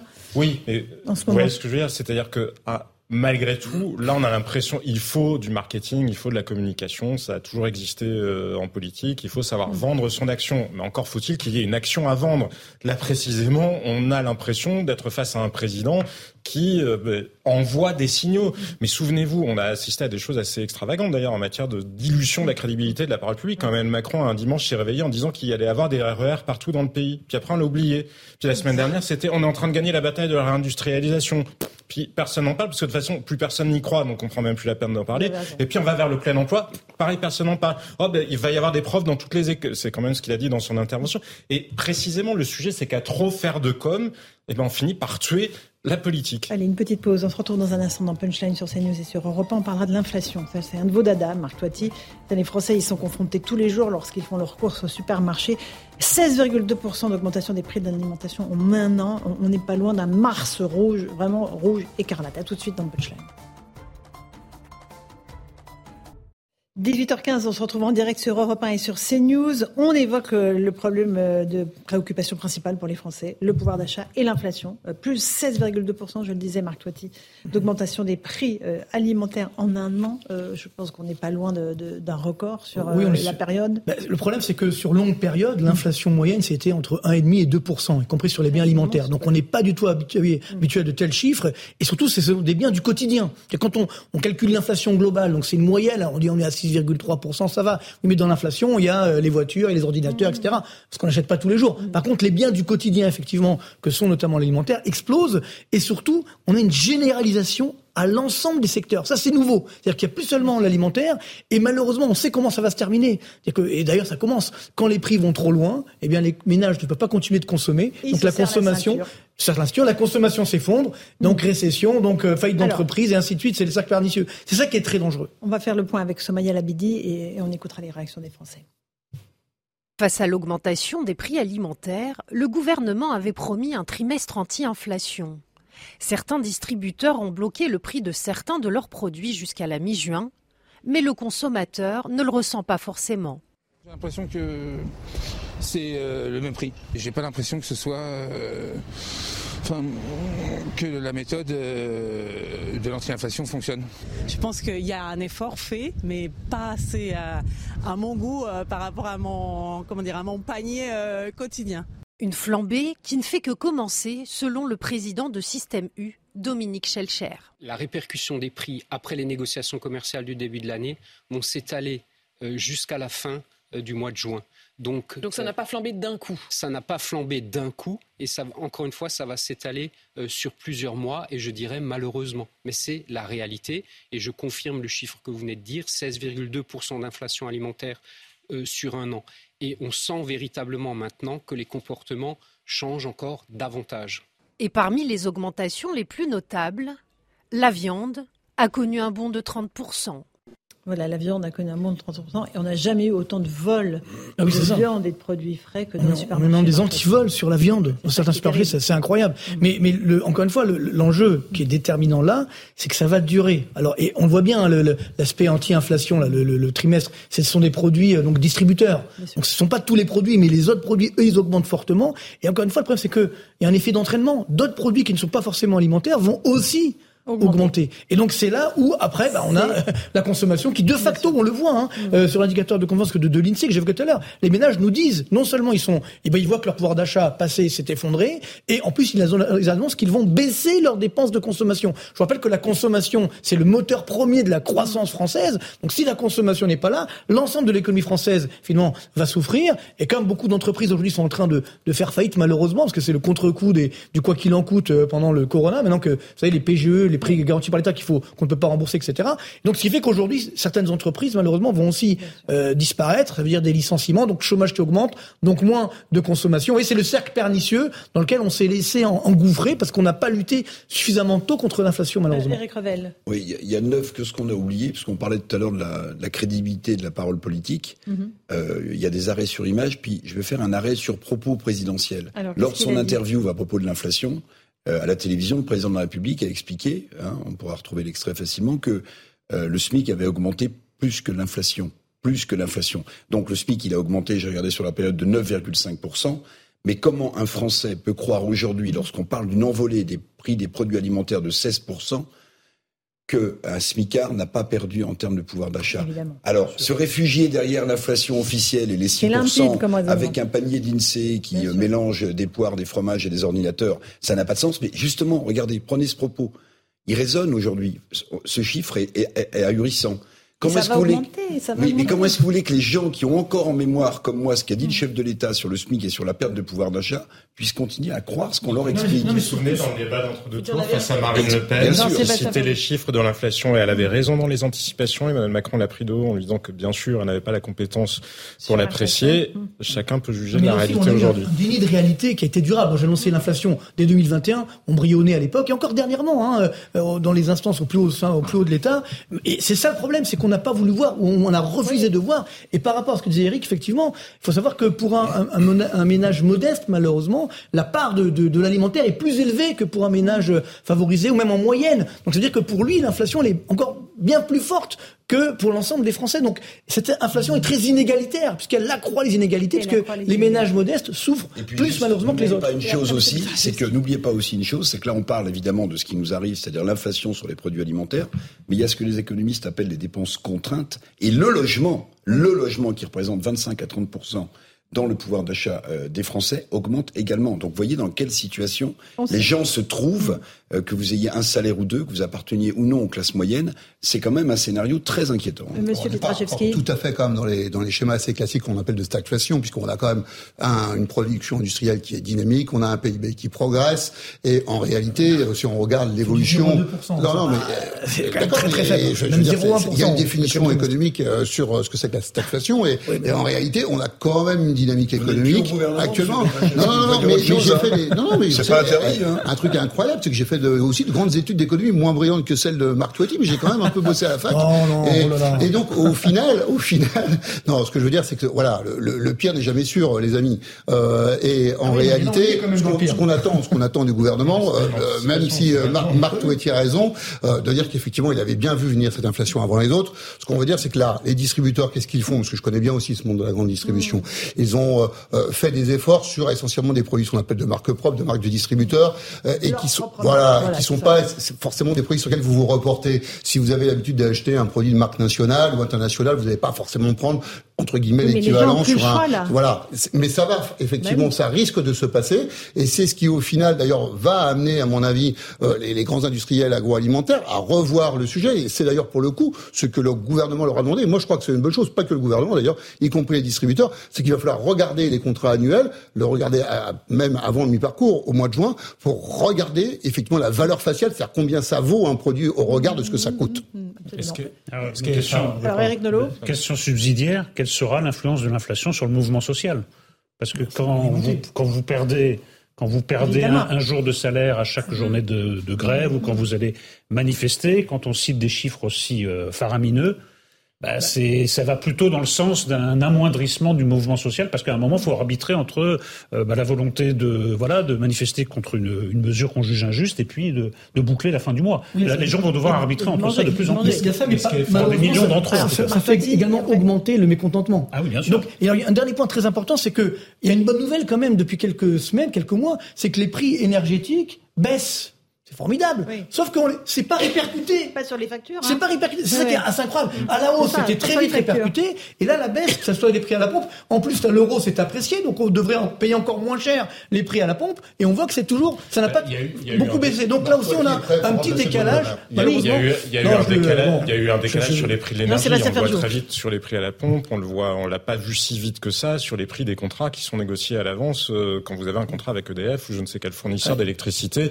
ou d'énergie. Mais ce que je trouve effarant dans tout ça, c'est à quel point c'est un mal auto-infligé. Parce qu'il y a eu deux chocs. Il y a eu la guerre en Ukraine, ce qui a fait monter une partie des prix de l'énergie. Et puis il y a surtout le fait que derrière, et a fortiori en ce qui concerne la France, c'est parce que nous avons fait des choix énergétiques absolument absurdes mm. que les prix ont autant augmenté. Même chose sur l'agroalimentaire, la stratégie européenne du farm to market, elle a contribué à un effondrement. Vous avez perdu là, le quoi? De, de, directement de la, je sais même pas comment on l'a appelé en français, parce qu'on on prend même plus la peine de traduire euh, les choses. Non, mais dans les documents officiels, c'est. Mais bref, cette stratégie-là, elle a produit justement un effondrement, et en, en, plus en France, on a tendance à surtransposer le droit européen. On était la première puissance agroalimentaire euh, européenne, nous ne le sommes plus. Même les Allemands sont meilleurs que nous, y compris sur des produits laitiers ou sur des choses. Donc véritablement, il y a une responsabilité politique accablante. Et là encore, que le gouvernement ne soit pas capable de le prendre en compte quand il assène des arguments d'autorité, c'est proprement effrayant. Mais dernier point, il y a quand même quelque chose d'encourageant aussi, c'est sur les engrais, parce que les, les, prix des engrais, en général, sont un très bon indicateur à six mois des prix sur la, sur l'alimentaire. Ils sont en train de baisser. Après, pour les gens qui se prennent euh, effectivement les factures à l'heure actuelle euh, quand ils vont faire leurs courses, c'est écoutons-les, écoutons-les justement ces, ces, consommateurs euh, qui sont vraiment euh, désespéré. Avant, je ne comparais pas du tout. Maintenant, je compare et vraiment, il y a des différences de prix entre les trois magasins. Incroyable. J'utilise pas les paniers inflation, donc j'achète ce que je peux moi acheter avec euh, ce que j'ai dans mon porte-monnaie. Et sinon, il y a des autres produits que je peux pas acheter.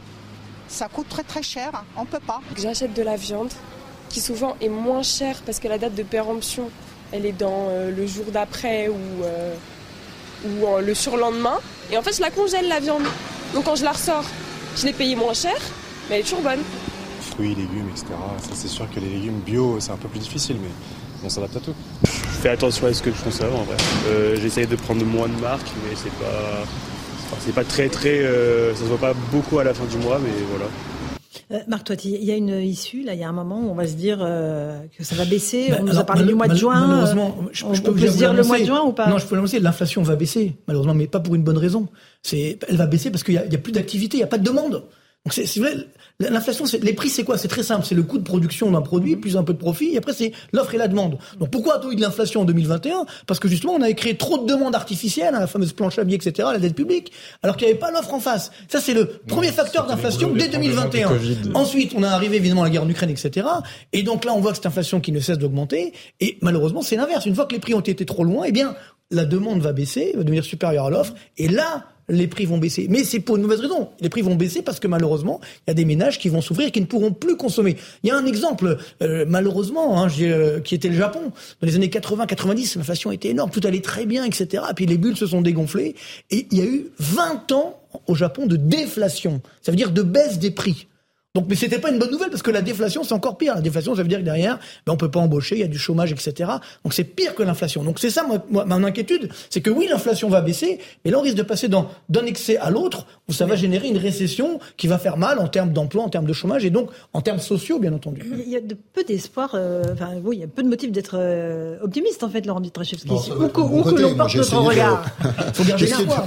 Non, mais non, là, c'est catastrophique. L'analyse économique a, elle a été faite, je ne l'ai pas contesté en tout point, euh, j'ai essayé d'amener un peu de contradiction à la réflexion de Marc Touetti, mais je sais qu'il regarde cela avec équilibre. Bon, euh, d'abord, euh, je pense que le, demain, c'est pour le gouvernement, mais là, je ne parle pas au, titre du gouvernement, mais on a besoin d'un climat social dans notre pays, dans les entreprises. Moi, moi, je le vois au quotidien. On a, le gouvernement doit retrouver les voies du dialogue social avec l'intersyndical. Il faut, faut se dire les choses. On a besoin collectivement dans notre pays de cela. Et je crois que là, on verra baisser le niveau d'inquiétude. Ce qu'a évoqué tout à l'heure, effectivement, avec justesse aussi Marc Touetti, c'est que sur le fond, c'est plus de l'inquiétude. C'est pour ça qu'il nous a dit après, ils ont besoin de confiance. Donc c'est pas du ras-le-bol forcément, c'est l'inquiétude. On, on, a l'inquiétude pour demain. On se demande, et l'inflation c'est typiquement un levier qui génère de l'inquiétude. Euh, aurais-je assez d'argent demain pour m'acheter euh, euh, à manger, un service? Donc ça c'est très important. Donc la maîtrise de l'inflation, c'est un élément de restauration de la confiance. Et donc effectivement, on attend le gouvernement là-dessus. Moi j'ai entendu et je suis en phase avec un grand nombre de propos que j'ai entendus sur ce plateau. Ça, n'appartient pas au gouvernement. Hein. La décision, elle se prend à Francfort à la Banque centrale européenne. non, mais bah, j'entends, mais c'est. Vous pouvez le tourner dans tous les sens que vous voulez. Ça, je peux vous dire qu'aucun ministre des Finances, de l'économie et des finances français n'a le moindre pouvoir sur l'inflation. Il peut faire des boucliers tarifaires s'il veut, mais juste rien l'inflation. Actuellement, je peux tourner comme je veux, mais actuellement, on n'a pas le même taux d'inflation en France que celui en Espagne ou au Portugal. Pourtant, on est tous dans la même zone euro, donc ça ne décide pas à Francfort. Il y a bien des éléments de la politique nationale.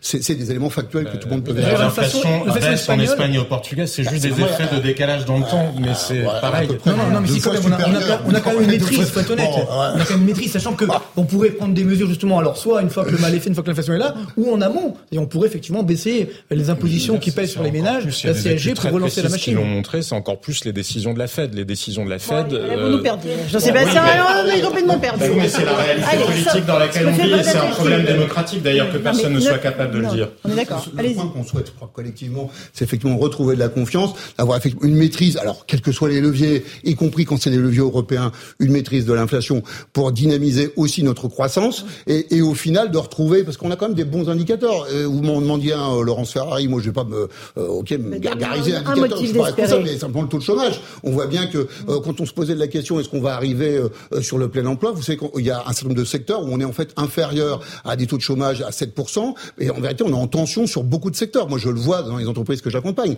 On est réellement en tension sur beaucoup de métiers, notamment des métiers, euh, des, métiers de bouche alimentaire, mais aussi des métiers de manutention, mais aussi des métiers techniques euh, comme les soudeurs, les plombiers, les métiers du BTP. Enfin, la réalité, les frigoristes, vous savez, franchement, euh, il ne manque pas que des spécialistes de l'IT hein, dans notre pays. Donc voilà, on n'est pas encore, pardon pour les, les, les, ceux qui voient les choses en noir, mais on n'y est pas encore. Allez, le 18h30, le rappel des titres de l'actualité sur Europe 1 et CNews avec Adrien Spiteri.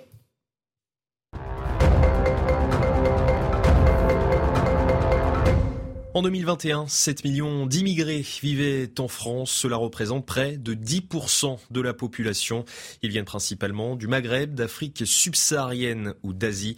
À titre de comparaison, en 1968, le chiffre était de 6,5%. Résultat d'une étude démographique de l'INSEE publiée ce jeudi. Bonne nouvelle pour le Téléthon. Près de 91 millions d'euros ont été collectés cette année. Il s'agit du meilleur résultat depuis six ans. Une somme pour soutenir la recherche scientifique. Le 37e Téléthon aura lieu les 8 et 9 décembre 2023. Et puis en Espagne, les députés ont validé la réforme des retraites ce jeudi. Elle était portée par le gouvernement de gauche. La réforme prévoit un âge de départ à 67 ans en faisant davantage contribuer les hauts revenus. Pas de manifestations ni d'affrontements avec la police ont été observés dans le pays. Merci Adrien Spiteri, ça nous laisse rêveur. 67 ans sans manifestation, mais avec la et, oui, et contribution des plus hauts revenus. Eh oui, eh oui ça, ça. On, va en parler dans un instant. Petite pause, on se retrouve dans Punchline sur Europe 1 et sur CNews. À tout de suite. Allez, à tout de suite. 18h36 en direct sur Europe 1 et sur CNews. Avant de reprendre notre débat sur les retraites, on va faire un tour à Niort, euh, où, euh, comme à peu près dans un certain nombre de villes de France, il y avait un appel à manifester devant les préfectures. Euh, tout cela pour rendre hommage aux manifestants qui ont été blessés lors du week-end dernier à Sainte-Soline. On se rappelle de la violence des affrontements, notamment contre les forces de l'ordre. on va rejoindre l'un de nos envoyés spéciaux à Niort. Est-ce qu'il y a du monde sur place ou est-ce que pour l'instant, il y a peu de manifestants sur place?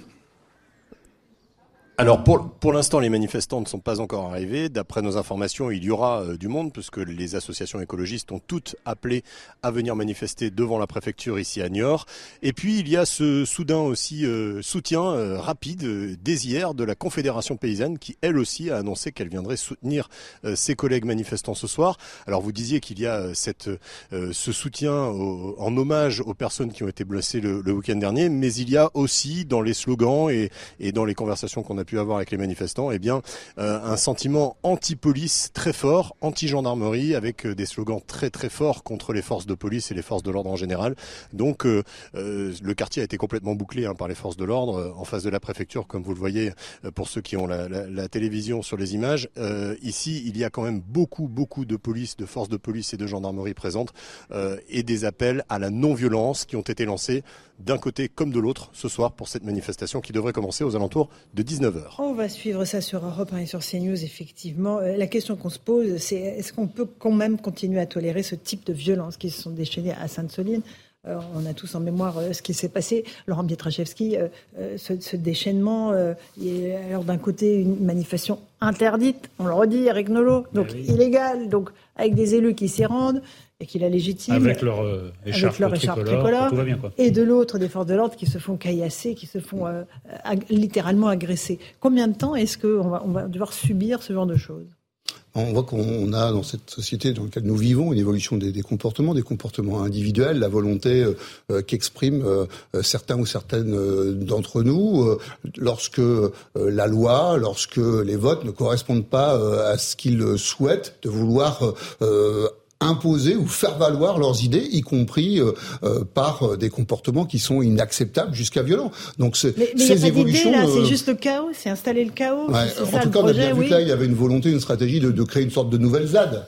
Donc en fait, le ministre de l'Intérieur l'avait très bien vu et Gérald Darmanin là a pris les moyens pour que il ne se recrée pas cette de nouvelles ZAD ici à côté de ces méga bassines. Vous savez, oh, eh, là, il s'agit pas d'une décision autoritaire, autocratique. il y a eu euh, des instructions qui ont été menées par la préfecture, par les différentes directions euh, qui ont étudié l'intérêt et la faisabilité de ces méga-bassines. Il y a eu des recours, des décisions de tribunal. Bref, le moins qu'on puisse dire, c'est que la démocratie a vécu. Notre démocratie continue à vivre autour de cela. Et donc, il n'y a pas lieu, il n'y a vraiment pas lieu d'exprimer cette violence. Eugénie Bassier, euh, alors. La démocratie avait tranché aussi pour Notre-Dame-des-Landes et c'est euh, Édouard Philippe qui a fait, qui a renoncé à la construction de l'aéroport. Donc, euh, pour qui vous étiez ministre. Mais donc la démocratie là aussi avait, avait parlé.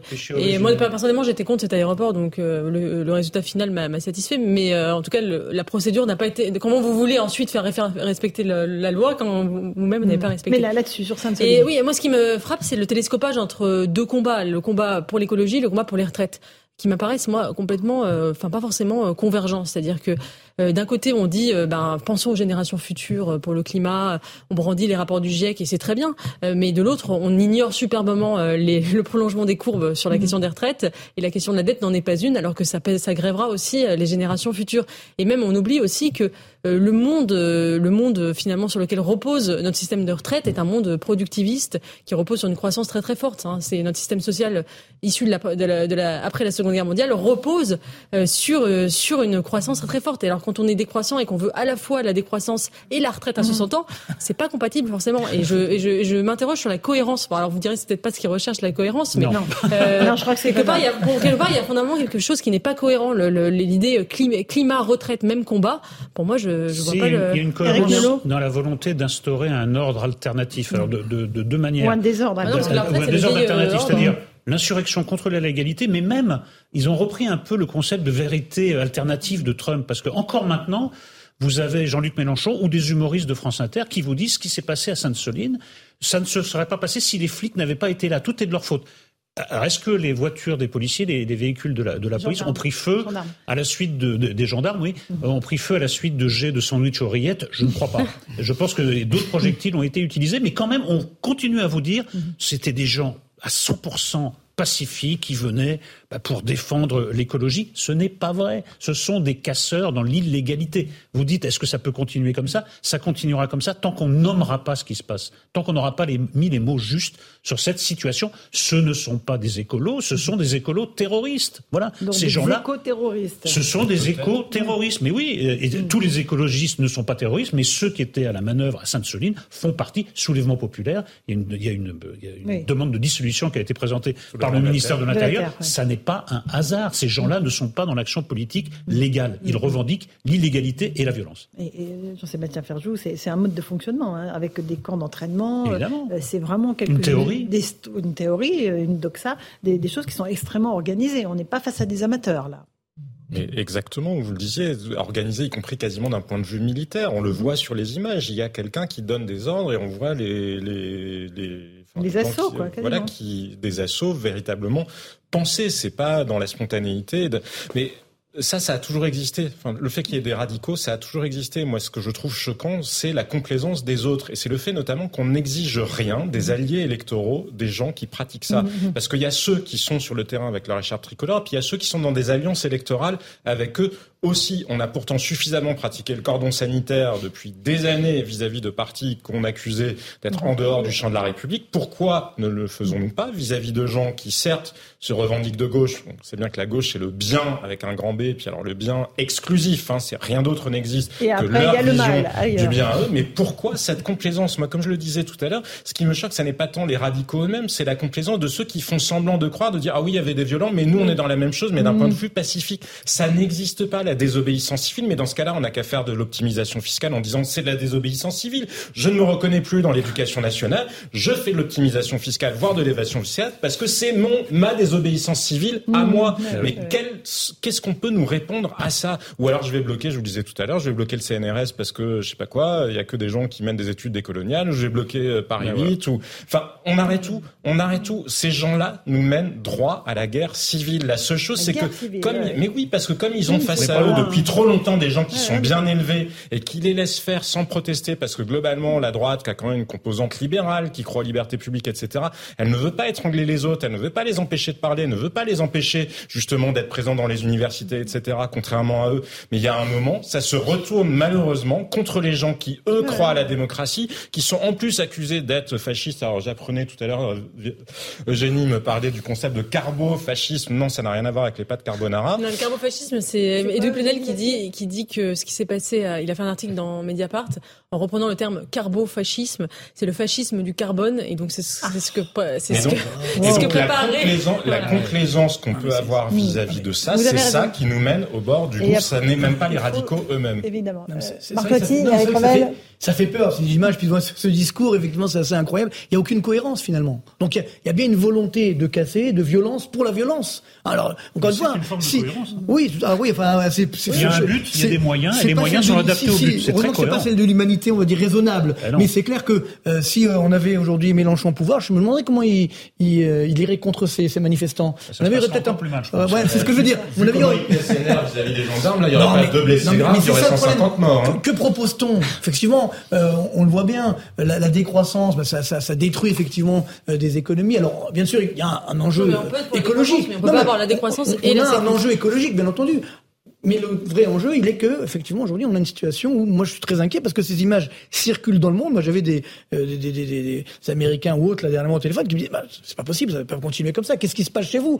Euh, Des touristes qui aujourd'hui annulent et autres des investisseurs qui veulent plus investir chez nous, mais c'est extrêmement dangereux. Donc, euh, euh même si évidemment c'est qu'une partie, c'est qu'une partie de la situation, il faut, il faut que ça s'arrête. Et puis surtout, il faut que les Français redeviennent responsables, encore une fois, et que les partis politiques qui les soutiennent, là aussi, euh, aujourd'hui, regardent la réalité en face. Moi, c'est ça qui m'inquiète pour l'avenir. Si on... imaginez, imaginez ce qui se passerait si Marine Le Pen se rendait euh, dans un blocage, par exemple, organisé par Génération Identitaire d'un camp de migrants dans un village français. Euh, on imagine les cris d'orfraie euh, qui se déploieraient. Euh, et évidemment, oui, le, parallèle, il y a, y, a, y a, une hémiplégie politique et médiatique, ça c'est certain. jusqu'à quand, va-t-elle durer C'est la question. Eric Revel bah, Moi, je trouve que ça fait des années et des années en fait, qu'on recule, qu'une partie de l'intelligentsia mhm. de droite recul. En fait, euh, on assiste euh, au résultat de ce recul depuis des années. Depuis des années, je pense qu'on a laissé l'université française, un certain nombre de grandes, grandes écoles, euh, être la porte d'introduction intellectuelle des mouvements violents auxquels on assiste. On en parlait tout à l'heure, mais je vais le reciter parce que ça m'a ça m'a foudroyé. J'ai trouvé l'article dans Atlantico. Oui, oui. oui, parce que je. Alors, remettez-nous. Mais, non, mais je vais vous dire. le contexte. Je vais vous dire. En fait, Donc, dans ce site excellent ou l'extrême gauche euh, théorise aujourd'hui une partie d'entre elles la violence, la violence sur les installations et sur les personnes.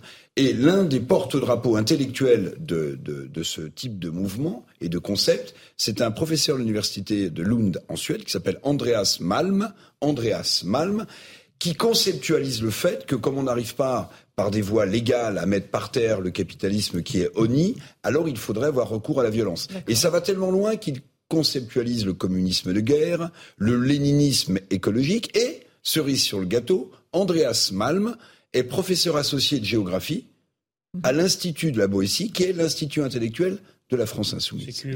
Donc, si vous voulez, ça, il faut quand même le montrer, il faut quand même le dire. On ne devrait pas être les seuls à poser la question. Est-ce que des mouvements comme ceux-là, qui ont pignon sur rue, qui ont des députés de la République élus par les Français, peuvent inviter des gens qui conceptualisent le recours à la violence? Puis surtout, on a vu les, les dérapages, cette violence euh, trotskiste, etc. Mais ça, fait des millions de morts. Mais ça devient presque un réflexe intellectuel. Ça vient de nos enfants. C'est pour ça que... de poser le constat, en tout cas. C'est ça, moi je trouve. Bien sûr, bien sûr. Euh, Laurent Pietraszewski, euh, juste parlons quand même un instant encore des retraites. Euh, il y a une intersyndicale qui va être reçue euh, lundi par la Première ministre.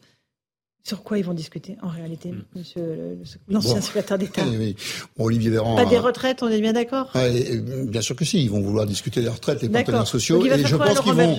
Et je, je, je, je, ne crois pas que la, la première ministre euh, ferme la porte à cette discussion. Ça ne veut pas dire que le fait d'entendre, d'écouter, ça ne veut pas dire qu'elle va acquiescer. Non, mais, ah, mais je ne vois pas. Plus au gouvernement. Juste de façon, oui, mais c'est pour ça que je vous réponds très tranquillement. Euh, je pense qu'elle aura, elle aurait en tout cas tout intérêt et c'est ce qu'a dit Olivier Véran, si j'ai bien compris, à laisser euh, les syndicats venir avec euh, leur sujet, puisque on leur dit c'est euh, euh sujet ouvert, il n'y a pas de sujet libre. Bon, donc et eux ils disent nous ce qu'on veut c'est discuter des, des, 64 ans. Donc je pense que ça serait quand même, à mon avis, une grande difficulté, y compris médiatique pour la première ministre, si elle se retrouvait avec sur le perron de Matignon une intersyndicale réunie qui dit nous on est resté 10 minutes parce qu'on est, on est ressorti puisque euh, on ne peut pas discuter euh, du sujet euh, qui nous paraît le plus important. Donc il y aura des discussions autour de ça. Je ne crois pas que le gouvernement va bouger sa ligne. Très franchement, c'est pas ce que j'ai compris en tous les cas dans les derniers échanges que j'ai pu avoir. Et, mais au final, je, pense que les partenaires sociaux veulent et vont arriver et vont arriver à remettre ce sujet-là sur la table.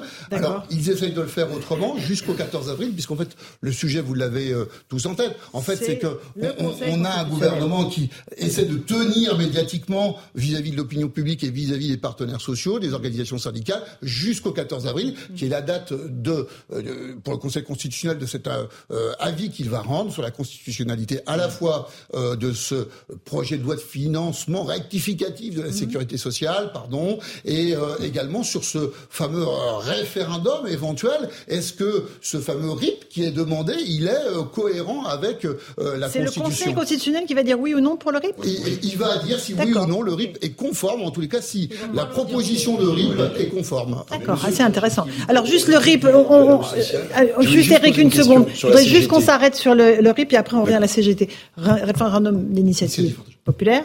Il faut d'abord euh, un certain nombre de signatures de parlementaires, je crois que c'est fait.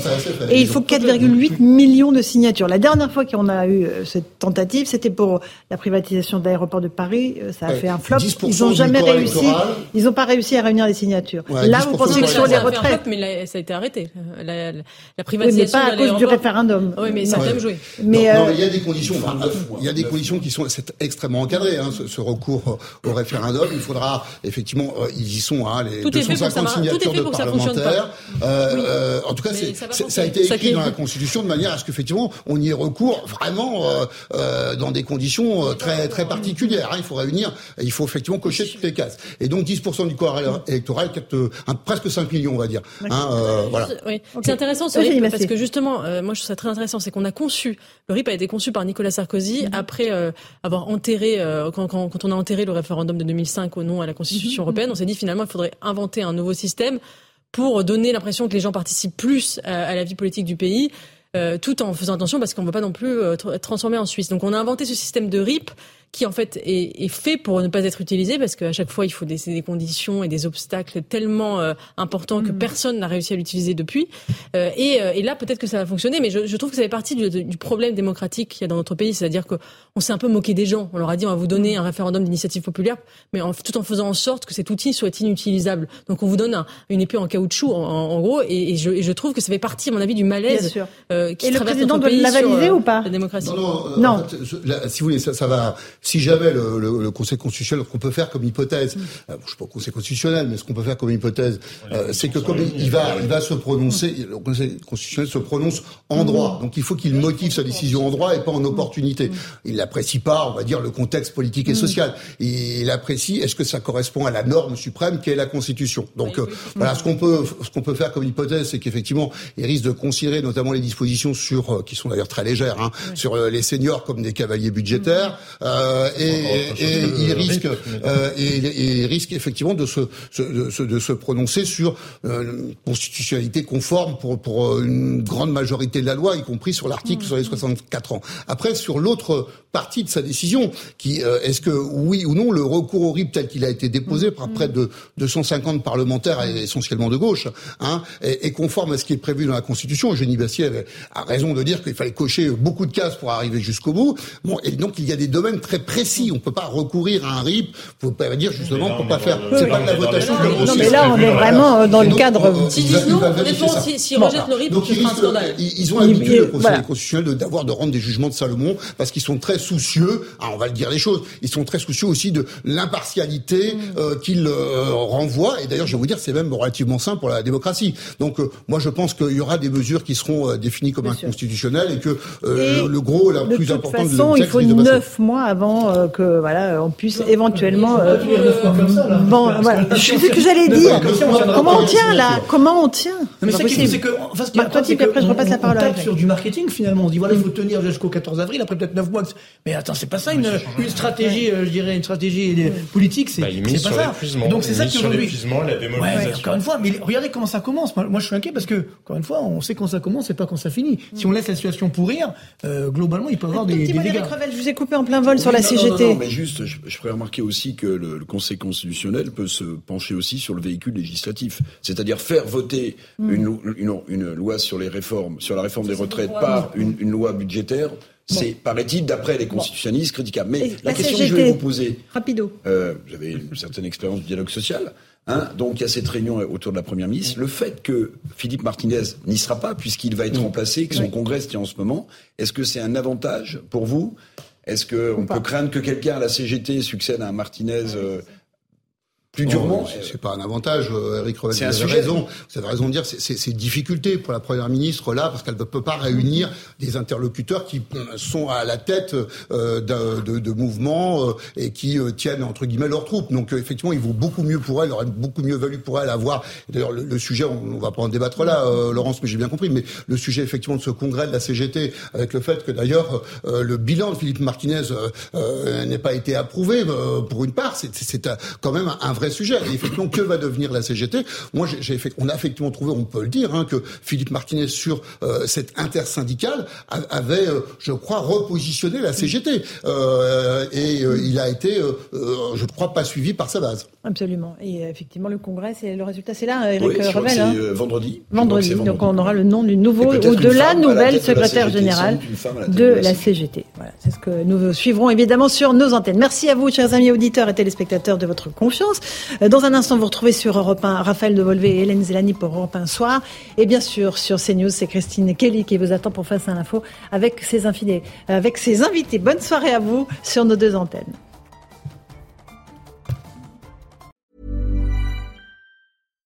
Hi, I'm Daniel, founder of Pretty Litter. Cats and cat owners deserve better than any old fashioned litter. That's why I teamed up with scientists and veterinarians to create Pretty Litter. Its innovative crystal formula has superior odor control and weighs up to 80% less than clay litter. Pretty Litter even monitors health by changing colors to help detect early signs of potential illness. It's the world's smartest kitty litter. Go to prettylitter.com and use code ACAST for 20% off your first order and a free cat toy. Terms and conditions apply. See site for details.